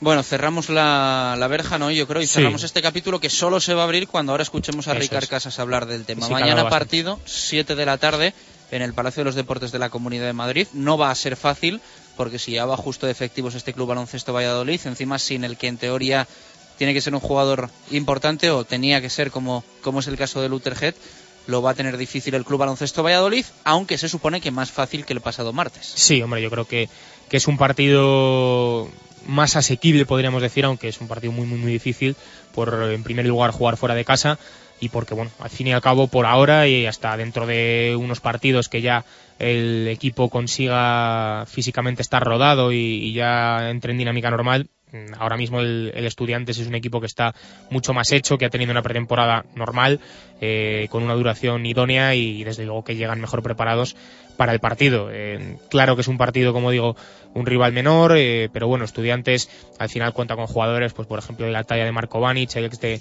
Bilbao, que, que yo creo que puede ser muy importante y puede poner las cosas muy difíciles a, a la defensa morada. En el Club Baloncesto Valladolid, afortunadamente, mm, por ahora no hay ningún contratiempo en forma de lesiones, en forma de, de baja de última hora. Así que contaría con 10 jugadores, eh, los 10 jugadores de la plantilla que ahora, con las que ahora mismo cuenta Ricard Casas, para viajar de nuevo a Madrid y, tratar de lograr la primera victoria que bueno, por ahora están los dos equipos, eso sí hay que decirlo, lo comentaba un poco ayer ya, con, la derrota del primer partido de la jornada inaugural, el Club Baloncesto Valladolid ante el Madrid, Estudiantes ante Unicaja, dos partidos difíciles tuvieron ambos equipos, así que imagino que tanto unos como otros con ganas de resarcirse y de tratar de conseguir la primera victoria en la serie. Vamos a escuchar a Ricard Casas, decía esto hoy en rueda de prensa. Ha sido una, una situación un poco imprevista, ¿no? Evidentemente no un poco, ha sido una situación imprevista. Entonces, eh, bueno, la tuvimos que asumir ya desde el primer momento, del mismo día en que jugamos. Y nada, eh, asumirla y, a reconstruir una respuesta, ¿no? Eh, y en eso estamos. O sea, es, un- es la situación que se da y es la situación que, que- que- que tenemos que, que hacer ahora, ¿no? ¿Tienes temor que, que pueda haber una repetición dentro del equipo? Porque ya se dijo antes de empezar que había, había un jugador que tenía ese pasado oscuro que podía dar problemas, como este jugador. Este jugador también venía con la cabeza un poquito. No, no, no, para nada, para nada. Este es un tema individual de este jugador que, que no tiene comparativa ni tiene que relacionarse con ningún, ningún jugador del equipo de ahora. ¿Qué, qué explicado? Bueno, eh, situaciones eh, personales no, no, no, sé, no han, quedado, no, no han quedado muy claras, la verdad, ¿no? En todo caso, situaciones personales son las que ha dicho, tampoco es que ella las haya explicado demasiado, bueno, en todo caso, si un jugador no, mm, no se identifica o no o, o ve que, que su capacidad eh, no va a ser, pues bueno, mejor que mejor que, que no sea, ¿no? Y en todo caso, el club tener una, una actitud y una acción muy clara y muy, y muy contundente en estos casos. Una de las razones que había dicho uno de sus representantes era que veía que el entrenador no confiaba. Sí, bueno, esto es mentira. No, eh, si lo ha dicho el representante o será porque le ha mentido o porque el representante ha mentido. La confianza era plena. Es más, había habido muchas situaciones de relación personal muy extras, aparte individual de relación con él. Y si algo hubo siempre hacia él fue respeto y confianza plena. Y él ha faltado eso. ¿Tú le veías los entrenamientos bien? ¿Perdón? Sí, le veías, le veías entrenamientos Bueno, iba haciendo. Entonces eh, era, era un proceso de paciencia, era un proceso de paciencia hacia él, en esa confianza y en esa paciencia de trabajo y de plena ayuda. En tu experiencia, ¿esto es una operación para fichar por otro equipo? ¿O de verdad? Po- No lo sé, podría ser, ah, pero ya te digo, como no sé mucho más de lo que os he dicho, ahora mismo tampoco me interesará demasiado lo que el chico puede hacer o no. Nosotros tenemos que centrarnos en nuestros jugadores, en nuestro equipo. Esta situación hay que, evidentemente, como hacemos hoy, comentarla y observarla. Pero ya digo, no ha habido ninguna injerencia por parte nuestra. Nuestro trabajo con él ha sido efectivo, claro, honesto, sincero. Y si algo hubiera faltado al respeto contractual profesional, no hemos sido nosotros. Bastante, eh, si falla una rueda y podemos tirar con las otras tres, hay que tirar, ¿no? Esa rueda está olvidada. Sí, sí, no, bueno, sobre todo buscar una rueda mejor, ¿vale? Si eso ha pasado será que sea para mejor y buscar una rueda mejor y buscar sobre todo una actitud de jugador que quiera estar en un equipo y con un, co- con un compromiso importante. ¿Ha prestado a la concentración del resto del equipo? Sinceramente poco. ¿Vale? Llevamos ya un tiempo de trabajo eh, eh, con este jugador en la dinámica eh, y por la, mi- por la experiencia no larga que teníamos de dinámica, eh, la, la afección la- ha, sido, ha sido bastante floja. al margen de este contratiempo y, y de que se jugaba el otro día contra un rival muy poderoso, el resultado, evidentemente, imagino, no se hicieron nada bien las cosas. No, eh, lo que comentamos, eh, creo que competimos a un nivel o hasta un nivel que ahora mismo podemos competir. Yo os comenté, estamos preparados para competir. Yo creo que a un nivel que, a, a que podemos competir es lo que llevamos a Madrid. Y en este sentido yo no, no estoy, no estoy eh, descontento. Evidentemente hay mucho por delante y ahora lo que vamos a hacer es avanzar en el partido próximo que es el de estudiantes. Pero con una diferencia que en muchos casos superó los 25 puntos. Sí, Da la sensación de cierto pesimismo, es decir, si este Bueno. nivel, Bueno, hace dos semanas ganaron de 40 a Bilbao, ¿no? Está jugando competiciones europeas, ganaron de 40, o sea, ganaron, perdón, Bilbao perdió de 40. Entonces, eh, de unos cuantos puntos más que, nos- que lo que hicimos nosotros. Estudiantes, ¿qué esperas? Porque con una rueda menos, dices, ¿qué, qué se puede hacer? No, lo de la rueda no lo he dicho yo. Bien, bien, bien, pero me con ¿qué se puede hacer? Eh, ¿Qué se puede hacer? Pues competir, pues, pues seguir trabajando eh, con la paciencia que os dije que teníamos que hacerlo. El equipo trabaja, es trabajo y trabajo. Y llega un partido y el resultado es uno, es otro. Trabajo y trabajo. Y paciencia, esto es muy largo, acabamos de empezar, positivismo, y tenemos las ideas claras, la línea clara, todo está claro, trabajo y trabajo. Y esperar, pues evidentemente, ir a ese partido y competir todo lo que se pueda. ¿Qué es lo, lo que más te preocupa del Estudiantes como, como rival? Bueno, es un equipo agresivo en su juego de perímetro, en situaciones eh, verticales, de uno contra uno, es un equipo que, que, que, fuerza y corre, ¿no? Y, va a poner a prueba pues nuestra solidez, ¿no? En el aspecto, en el aspecto de, de, juego abierto, eso es un aspecto. Y luego el tema del rebote, el tema del rebote, eh, en el primer partido estuvimos mal, no cerramos bien y, hemos de tener ahí más compromiso. Idea de competir ¿Está el equipo como para ganar? Um, el equipo puede ganar, el equipo puede ganar, lo que tiene que pensar sobre todo es en competir para ganar, o sea, no, no, no, hemos de estar, bueno, hemos de, de, de poder ganar allí, podemos ganar, eh, hemos de ganar, no podremos ganar, no, no es esta la cuestión, el equipo tiene solo una idea o tiene que tener solo una idea, que es la de competir, a partir de allí es donde se abren las posibilidades de ganar tengamos paciencia con el equipo. Esto sí que yo siempre he sido positivo, creo, he sido siempre en ese sentido claro, ¿no? Pero también he sido claro en el, en el trabajo de la palabra paciencia, que estamos allí trabajando todo lo posible, ¿no? Y en eso yo estoy plenamente contento. Una pregunta, es una reflexión. Sí. Tú eres una persona que viene de cantera, que trabaja sí. mucho con la base. Sí. Mejor contar con cantera, con base, con gente que tú formas comprometida que con americanos, con ciertas vitolas, ¿ya ha llegado el momento de decir hasta aquí? No, todo, todo tiene que ir en una buena mezcla. Uh, no hay que sumar para restar. O sea, lo que, hay que hacer, lo que hay que hacer es sumar, ¿no? Buenos equipos donde pueden haber buenos jugadores no nacionales, pero también importante que puedan haber jugadores nacionales. Y esto es lo que, lo que genera máximo, el sumatorio máximo de las cosas. No es que una cosa excluya a la otra, desde mi opinión. En cuanto a la plantilla, fichaste 11 en 15 días. Ahora, ¿tienes urgencia porque llegue un recambio de luces o con el equipo ya arrancado prefieres esperar y coger algo que, que de verdad aporte? Sí, no, la, la, la, urgencia la hay, porque evidentemente tenemos que estar siempre al máximo de nuestras posibilidades y falta ahora un jugador. Entonces, esa decisión que sea como las que hemos llevado hasta ahora, urgentes, rápidas, pero con la decisión clara. Luego, evidentemente, pues bueno, son muchas decisiones, en este caso una no salió bien, pero bueno, a lo mejor no hay mal que por bien no venga. ¿no?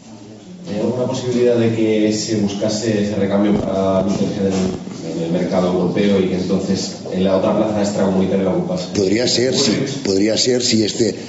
No, tema de Udrich es un otro tema. O sea, podría ser que esta plaza eh, nosotros no estamos cerrados a que sea americano o europeo, será americano o europeo en función de la decisión que tomemos de lo que pueda venir y nos guste que venga, ¿no?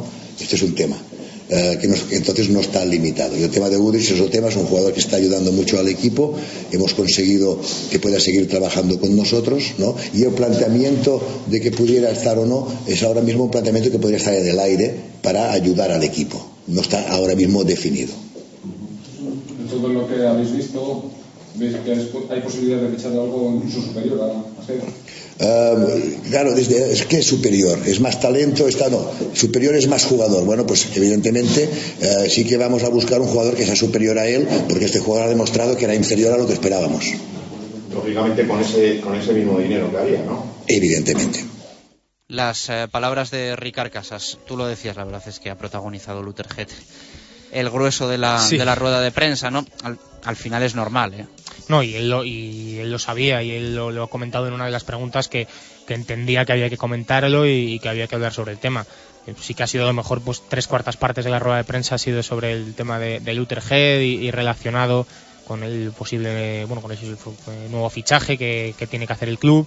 Pero bueno, yo le he visto muy contundente y, y muy duro a, a Ricard Casas, como no puede ser de otra manera al final, con el, con el jugador, que, que, bueno, que había demostrado ser poco jugador, que esas razones que, que alegan eh, el manager americano de que no le daba la importancia eh, que no le, no le estaba dando confianza al entrenador, ya lo ha dicho, y dices mentira, dices han inventado eso totalmente porque eh, seguramente haya hecho hasta más esfuerzos con, con el propio Luther G del entrenador que, que con algún otro, así que bueno. Eh, al final el tema zanjado, yo creo que lo que hay que hacer es eh, por ahora olvidarse de Lutherhead, pensar en el partido y, ya veremos eh, la semana que viene lo que llega y, yo creo que en cuanto a, vestuario, en cuanto a lo personal, fácil mejorar lo, que ha dejado Lutherhead en Valladolid. 2 y 35, se queda Ribe, vamos a hacer una pausa y hasta las 3 hablamos de fútbol y del partido del domingo a las 9 en Zorrilla, Real Valladolid, Sevilla Fútbol Club. Radio Marca Valladolid, 101.5 FM. Hola, soy Daniel Larzón, jugador del Real Valladolid.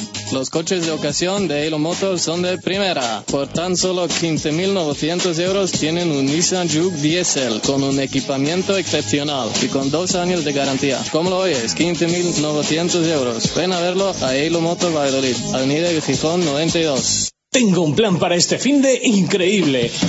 Seguro que no es tan increíble como el nuevo plan único de Clínica Baviera. Un plan perfecto para decir adiós a gafas y lentillas. Solo este mes el plan único de Clínica Baviera incluye la consulta preoperatoria más la cirugía refractiva láser con un descuento de 150 euros. ¿Quién da más? Infórmate del plan único en el 983 24 71 34 o en clínicabaviera.com. La primera y auténtica sidrería vasca de Valladolid es El Lagar de Venancio. Comidas, cenas y cualquier celebración con menús a medida y por supuesto el menú sidrería. Tortilla de bacalao, bacalao, chuletón de buey, postre y toda la sidra que te apetezca beber. Además, exquisito pulpo a la parrilla y especialidad en almejas y pescados frescos. El Lagar de Venancio, en la calle Traductores junto a Michelin, 983 33 43 44. Directo Marca Valladolid. Chus Rodríguez.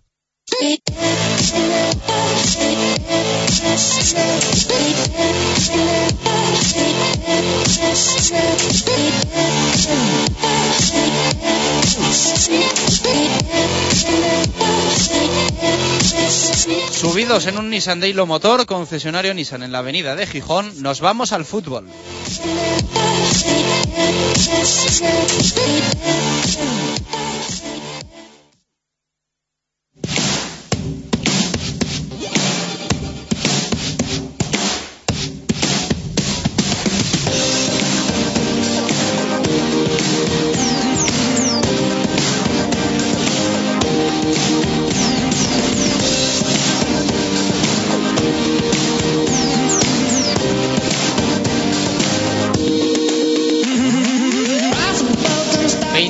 Minutos para hablar del Real Valladolid Sevilla del próximo domingo. Tenemos que escuchar a Juan Ignacio Martínez, tenemos que cerrar Pucelano Anónimo.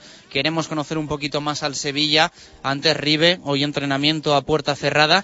Podríamos decir que el penúltimo de la semana, porque el domingo es verdad que va a haber una leve sesión por la mañana para estirar las piernas, pero no va a ser un entrenamiento como tal. Por lo tanto, hoy a puerta cerrada se ha ejercitado el equipo, mañana más de lo mismo y hoy ha comparecido en rueda de prensa Juan Ignacio Martínez. La realidad, tanto en la convocatoria como en el 11, muchas incógnitas. Sí, muchas incógnitas. Como decía, soy entrenamiento a puerta cerrada. Mañana sí que eh, finalmente va a ser a, a puerta abierta en, en Laguna de Duero, de nuevamente volviendo a, al, al Ah, campo. mañana va a ser al final. Sí, en- al final sí que va a ser a puerta abierta. Ah, no tenía yo controlado este Eh, tema. Así que, bueno, finalmente sí que sí que va a ser el entrenamiento eh, allí en la localidad de- cercana a Valladolid. Eh, Se ha cambiado, vamos, hace poquito, Sí, ¿no? sí, sí. Estaba no, programado no, lo, nos lo han comentado lo en, rueda de prensa, después de la rueda de prensa de, de Juan Ignacio, allí en, en la propia sala de prensa. Eh, como decías tú, entrenamiento a puerta cerrada, no hemos podido ver, ver nada del entrenamiento del, del Real Valladolid, así que bueno, eh, totalmente eh, yo creo que mm, misterioso el 11, misteriosa la, la lista de convocados porque bueno, realmente eh, las bajas y los jugadores entre algodones pues hay bastantes casos y, hasta última hora prácticamente yo creo que, que hasta el mismo día de partido eh, Juan Ignacio no va no va a saber eh, a quién puede poner con quién puede contar para la convocatoria etcétera. Ya lo hemos comentado un poco en el arranque el tema de los lesionados Oscar parece que finalmente no va a llegar tampoco para este partido se está alargando más de la cuenta quizá la lesión del Salmantino sí que parece que Luis Sastre poquito a poquito va mejorando y, podría entrar incluso en la convocatoria y el resto de los eh, lesionados, pues bueno, ya sabemos las bajas de Víctor Pérez, de Osorio, de Heinz, que seguro que no van a estar junto a Óscar, estos cuatro totalmente descartados y el resto que sí que van mejorando. Álvaro Rubio ya viene entrenando con relativa normalidad y sí que parece que va a entrar en la lista. Eh, Larson también parece que, que va a poder entrar, así que bueno, parece que la enfermería se va vaciando, se ha mostrado muy contento Juan Ignacio con, con esa circunstancia en, en rueda de prensa de que se vaya vaciando eh, la enfermería porque bueno realmente la plaga de lesiones que ha asociado al Valladolid es preocupante y parece que bueno poquito a poco se puede ir solucionando 20 minutos para las 3 en punto de la tarde. Vamos a viajar a Sevilla para conocer un poquito más al Sevilla Fútbol Club, eh, un equipo que tiene 9 puntos en la clasificación y que lleva la friolera de 17 años sin ganar en el nuevo estadio José Zorrilla. Saludo al eh, delegado de marca en Sevilla y al capo de capos en el desmarque.com, eh, Fede Quintero. ¿Qué tal? Buenas tardes, ¿cómo estamos? Oh, hola, buenas tardes, ¿qué tal? ¿Cómo estamos, Chus? ¿Cómo está tu Sevilla? Pues no está muy bien, la verdad, no está muy bien porque aunque ha ganado siete puntos de los últimos nueve disputados en Liga y también ganó su partido europeo de Europa League eh, frente al Friburgo, lo cierto es que el equipo no termina de coger eh, el aire todavía a la forma de jugar que quiere Unai Emery. No sé si es así o que el propio Unai, que parece más que van por ahí los tiros, no, no da con la tecla necesaria de lo que necesita el equipo y también muchos problemas con las lesiones. El Sevilla ha tenido muchos futbolistas lesionados desde el principio de temporada y ahora una muy buena noticia para los de Valladolid es que eh, Marco Marín se ha lesionado para cuatro semanas, Rakitic, que es el gran motor de este equipo y prácticamente te diría que el 90% de todo lo que hace bien el Sevilla pasa por sus botas, eh, parece que, no va a llegar o si no llegará muy en muy malas condiciones porque incluso no pudo jugar con su selección con Croacia el último partido por, por lesión, por una lesión muscular y no se le quiere forzar y también va a llegar muy justo eh, Kevin Gameiro. Además, hoy se ha conocido que Fede Facio tampoco va a estar en la convocatoria por, por nuevos problemas con el tobillo, así que es un Sevilla que además, y apuntarlo bien, lleva más de un año sin ganar fuera de casa y 17 años sin ganar en Valladolid, por lo tanto, eh, no, digamos que no son noticias muy buenas para el equipo de un año. Supongo que esto habrá pasado más de una vez en el Ramón Sánchez Pizjuán y en, y en la ciudad durante mm, este año que lleva el Sevilla sin ganar fuera de casa, pero eh, si es verdad que hay muchos que dicen que es un partido para romper esa racha, ¿no? Eh, es que es cada semana, Chus. Eh, cada semana que, se va a jugar un partido fuera de casa, eh, ahora ya toca, eh, este es el partido ideal, ahora se puede ganar, pero es que el Sevilla no gana nunca fuera de casa. Entonces, yo si juega, si no juega Rakitic, eh, lo veo realmente complicado, porque como te digo, es el único futbolista ahora mismo que está marcando diferencias en este Sevilla, quizá con Kevin Gameiro, que tampoco está claro que vaya a jugar. Entonces, no sé, me, O sea, que no- me nos invitas mucho. a que estemos muy, muy, muy pendientes de si Rakitic entra o no entra en la lista, ¿no? pero por supuesto es absolutamente todo lo que tenéis que mirar. Es que es a un nivel absoluto de que si Cristiano o Messi entran en las convocatorias de Madrid y Barcelona. Eh, y yo te diría que casi más, porque el otro está rodeado de buenos jugadores. En el Sevilla ahora mismo casi nadie se está entrando a la película. Con Marin, que es la otra estrella de este equipo, y con Gameiro, si ninguno de los tres juega como así parece que puede ocurrir, el partido, digamos que Valladolid tiene mucho ganado desde el principio, porque este equipo aún no ha encontrado ninguna vía de juego y ninguna vía ilusionante que no sea la de estos tres futbolistas. Por lo tanto, eh, sin ellos tres, imagínate cómo puede presentarse el asunto, ¿no? Eh, también eh, aquí en Valladolid muchas lesiones, eh, pero me consta que en Sevilla también se está un poco buscando explicaciones, ¿no? Eh, ya sea eh, problemas con el, con el preparador físico que, que se fue poco antes de comenzar la, la liga, también tratando de buscar explicaciones a tanta lesión, ¿no? Claro, es que tú imagínate, ¿no? Que estamos hablando de más de 17 lesiones desde que se empezara a competir el 1 de agosto en Sevilla en Europa League. Muchas de ellas Aquí 12, musculares. que tampoco está mal, ¿eh? Pero claro, dices No, no, 17 también, también y- va ahí. 17 y estamos hablando además eh, de gran, la gran mayoría o, o más de la mitad musculares. Por lo tanto, no hablamos de simples casualidades. Si, si por ejemplo, en vía se lesiona y se rompe el dedo gordo del pie porque eh, le da una patada Jonathan Vieira, pues eso sí, evidentemente, es una, una acción de fútbol. Pero que haya tantos jugadores que, que Javi se lesionan, el caso más flagrante fue de Cherichev, eh, cuatro semanas lesionado, fichó lesionado, Unai Emery lo puso a jugar con un solo entrenamiento y a los 14 minutos contra el Rayo Vallecano se tuvo que retirar con una lesión de seis semanas más, porque evidentemente el futbolista no estaba recuperado. Eh, caso de Nico Pareja, que ha jugado prácticamente con el hombro aún sin, sin poder eh, usarlo, como diría aquel, eh, porque no se había curado bien, pero los pone a jugar porque el Sevilla necesita puntos y el Liga va bastante retrasado. Y eso, evidentemente, eso es una angustia que va siempre a favor del equipo rival. E imagino que con tantas lesiones, con tantas dudas, en, incluso en la lista, aventurar un posible once complicado, ¿no? Yo te lo digo porque acierto las mismas veces que cuando están todos, o sea, ninguna. Así que yo te digo un equipo y ya está. Tú borras el programa de hoy y no hay ningún tipo de problema. Pero te digo, yo creo que va a jugar Beto en portería. Eh, Tengo la duda de Diogo o, o Coque. Diogo ha jugado los últimos tres encuentros y vamos a ver qué quiere eh, también Unai. No me pega que deje a Coque tan fuera ya de todo. Así que creo y apostaré porque juega eh, el jugador eh, ex del Rayo Vallecano. Pareja de centrales para Cala y creo que llegará pareja, tiene, tiene un problema en el gemelo y hoy se ha retirado antes de entrenamiento, pero si no hay ningún problema entrará, si no sería Fernando Navarro, banda izquierda para el, eh, flamante internacional absoluto Alberto Moreno, eh, pareja de doble pivote yo creo que va a poner a Carrizo eh, de mediocentro después de su lesión y será su debut en competición eh, nacional, eh, Carrizo y, y- e Iborra posiblemente sean los dos futbolistas que jueguen en esa posición, eh, con Jairo por la derecha, con Vitolo por la izquierda y las dos dudas. Si Rakitic no llega mañana, pues puede poner ahí a Reyes, que ya está más recuperado, o incluso, y veo más esta opción, a Trochowski, y arriba Gameiro, y si no se recupera, a Carlos Vaca. Fede, un fuerte abrazo, muchísimas gracias. Y Amigos míos, pásenlo bien. Tie- con la ¿Tienen ustedes frío por ahí? ¿Tienen ustedes frío por ahí en, en, en Valladolid ya o no? Muy poquito. Muy poquito. Aquí estamos en 33 grados hoy, con eso lo digo todo. Casi Así que Te iba, te iba a insultar y me he quedado, me he quedado mudo.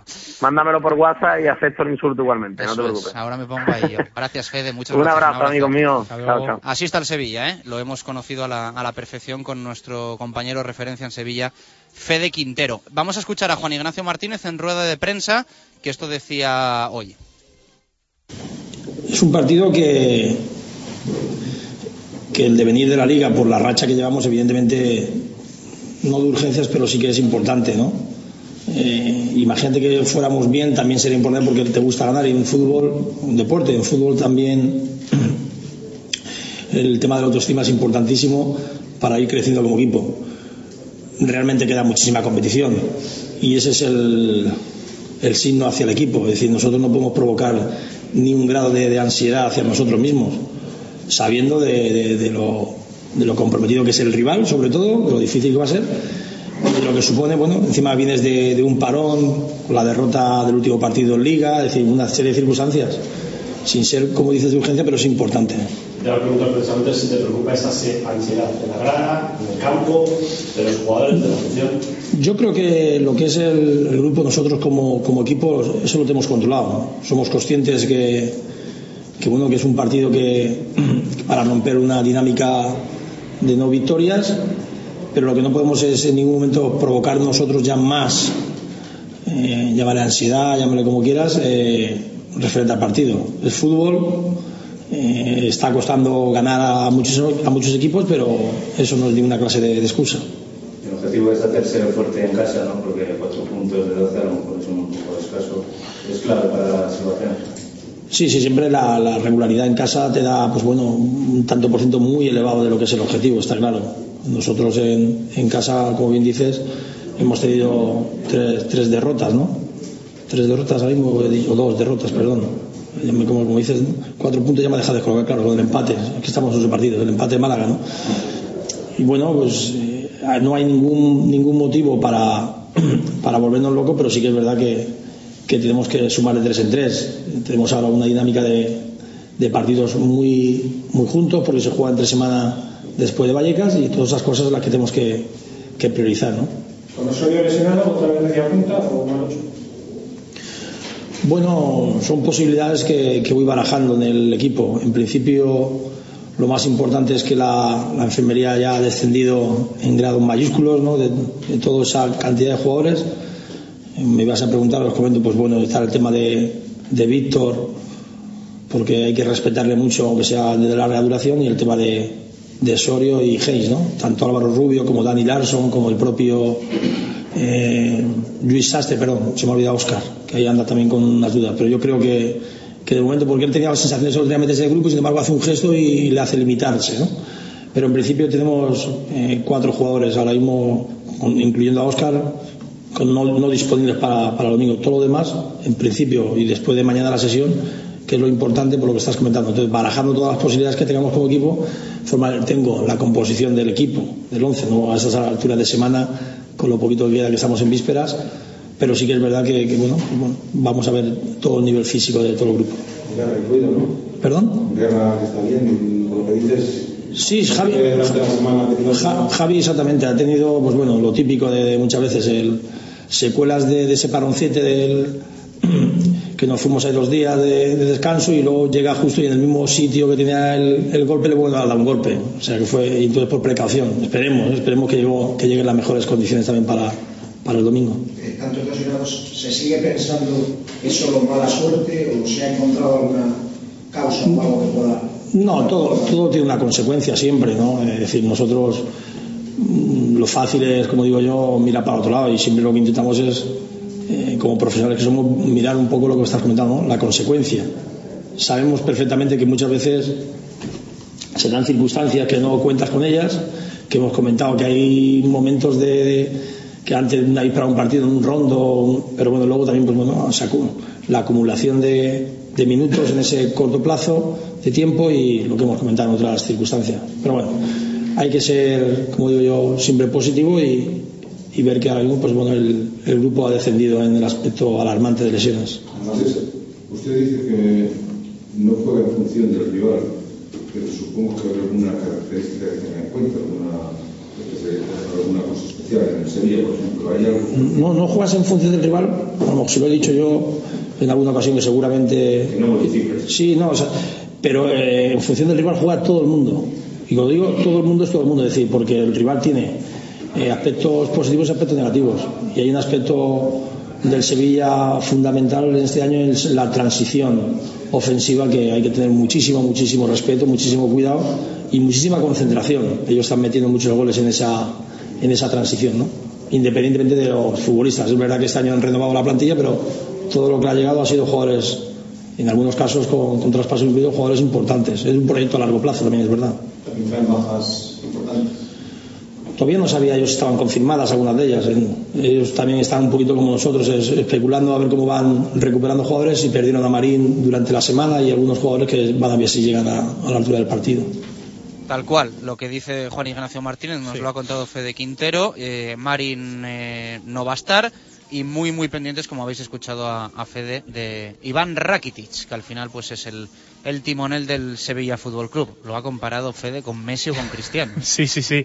Ha sido una comparación osada, la verdad, pero sí es que eh, leía precisamente en, en Marca, en la edición digital, eh, las estadísticas del Sevilla sin, sin Iván Rakitic y desde luego que, que se podrían llegar a comparar con, con las de Messi o Cristiano Ronaldo porque pega un bajonazo impresionante el, el Sevilla cuando no está el croata y bueno, la verdad es que viéndoles jugar es el que el que mueve el equipo, es medio Sevilla y bueno, tal y como está este, el equipo este año, con tantos jugadores nuevos que todavía se están acoplando, pues eh, que Rakitic esté bien, desde luego que es, Fede ha dicho un 90%, pero vamos, desde luego que, que a lo mejor no es exagerar. Vamos con unas respuestas de Twitter, si te parece, Ribe. Sí.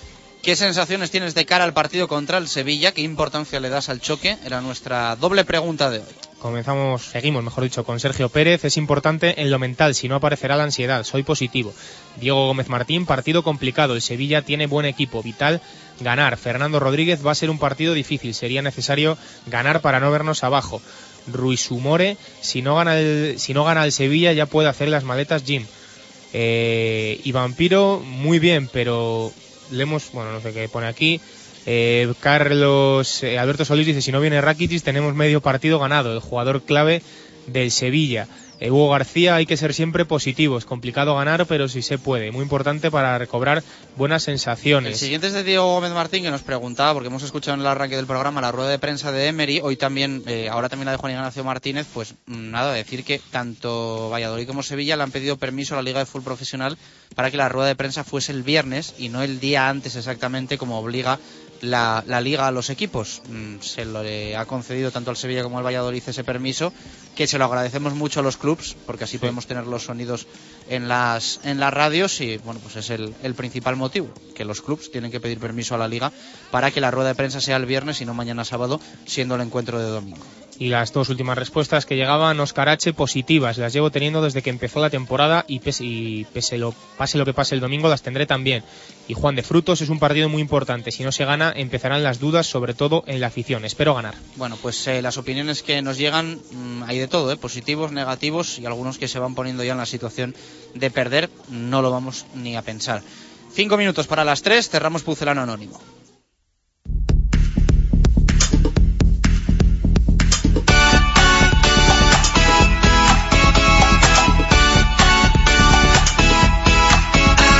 just.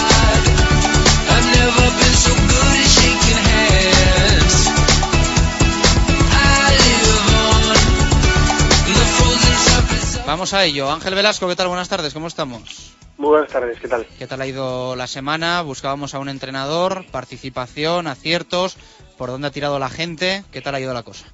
Bien, la participación ha sido alta como en semanas anteriores, pero sí que los aciertos han, han sido, yo creo que si no es una de las, si no es la que más, porque sí que recuerdo una semana en la que solamente hubo un acertante, estamos en una semana de, yo creo que de las tres con menos aciertos, porque buscábamos un entrenador muy antiguo, un entrenador con una historia con una historia peculiar y con una historia que, que Juan Ignacio Martínez sacó a la luz y que también yo creo que, que Mendilibar ayudó a que el Real Valladolid siguiera en esa historia porque hablamos de Juan Antonio Piña, que es un entrenador que tuvo el Valladolid entre los años 1950 y 1952 y que hasta que Juan Ignacio Martínez llega al Levante marcaba el, el debut de un entrenador en primera más, más laureado, puesto que en las primeras nueve jornadas y Piña no pierde con el Valladolid, como tampoco perdió Juan Ignacio en aquel debut con el con el Levante y Juan Ignacio pierde en la décima jornada ante los Asuna de Mendilibar y, y Piña también perdió en la décima jornada ante el Español.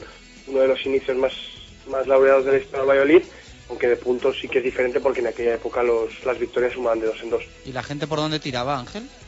La gente ha tirado mucho por, por Sasso, por, por al principio sí que esa semana se dio mucho José Luis Sasso, eh, gente hasta el miércoles, excepto que, que vemos que hay un acertante de 15 puntos, es un acertante de 15 puntos que acierta el miércoles. El miércoles yo creo que a partir de, de la tercera pista mucha gente fue, fue a por a Juan Antonio Piña, ya te digo, anteriormente Primer acertante el miércoles. el miércoles. Primer acertante es Jesús Pérez Baraja, que suma 15 puntos. Y ya te digo, a partir de ahí sí que hay muchos 6. Creo que hay un 10 personas que suman 6 puntos. Y la verdad que, que la dificultad era un poco, un poco alta, así que lleva tiempo queriendo hacer una carta sobre Juan Antonio Piña, porque estamos hablando de que hasta Juan Ignacio Martínez era el, el inicio más importante de un entrenador al debutar en primera. ¿Cómo queda la clasificación? La clasificación, pues con los 15 puntos de, de Jesús Pérez Baraja se vuelve a colocar líder. Hay que recordar que es el campeón del, del primer bloque. Y después de él, pues están Verónica Verdugo, Manuel Bielsa con, con 16 puntos. Una brecha de, de 7 puntos que es importante, pero, pero parece menos, yo creo, teniendo en cuenta que esta semana ha sumado 9 puntos más que el, que el resto de concursantes. Bueno, pues curiosa la historia ¿eh? de esta, de esta semana en la carta de Pucelano Anónimo. Eh, tenemos que regalar dos entradas eh, para el fin de semana que viene, para ver algo de deporte en Pucela, porque las del Sevilla, ya que no hubo jornada la, la semana anterior, son para, para el que ganó el pasado viernes. Sí, la semana pasada le dábamos las entradas, las que comentas de, del partido a Montserrat Peña, y esta semana, para la semana que viene en baloncesto, son para Nemesio y La Fuente. Apuntado queda. Eh, ¿Cómo ves lo del domingo? Ya sabes que yo siempre soy positivo, o sea que espero ganar y, y disfrutar de una victoria. Esperemos que así sea. Que tengas buena semana, Ángel Velasco, y buen fin de semana especialmente. Igualmente. La semana que viene, que nos toca, por cierto? La semana que viene toca un gol. Ahora Un esta gol. semana vamos a estar, este fin de semana vamos a estar buscando bien algún gol importante en la historia del Valladolid y a partir de la semana que viene cuatro pistas y el viernes ya saben que el- tenemos el audio del gol. Un abrazo, amigo, gracias. Un abrazo, hasta luego. Las palabras de Ángel Velasco para cerrar una nueva carta de Pucelano Anónimo. Buscábamos en este caso a un entrenador. Bueno, pues a ver qué tal será el fin de semana, ¿eh, Ribe? Que tenemos Sí. rugby para Chami, para Quesos, tenemos baloncesto mañana a las 7 de la tarde para Ciudad de los Deportes de la CAM. El CB Valladolid se enfrenta al Estudiantes, el fútbol el domingo a las 9 y un montón de, de cosas más que hemos eh, repasado hoy en nuestra primera hora. Sí, yo veo varias cosas bien, no todas, pero sí que veo muchas cosas bien. Yo soy también parecido a Ángel, optimista por naturaleza y bueno, yo creo que, que sí que podemos tener un buen fin de semana y esperemos que el lunes poder contar buenas noticias. Gracias, Ribe. Hasta el lunes. Hasta el lunes. Que pasen buen fin de semana y que el lunes contemos muchas, muchas victorias. Un fuerte abrazo y gracias por estar ahí. Adiós. Thank you.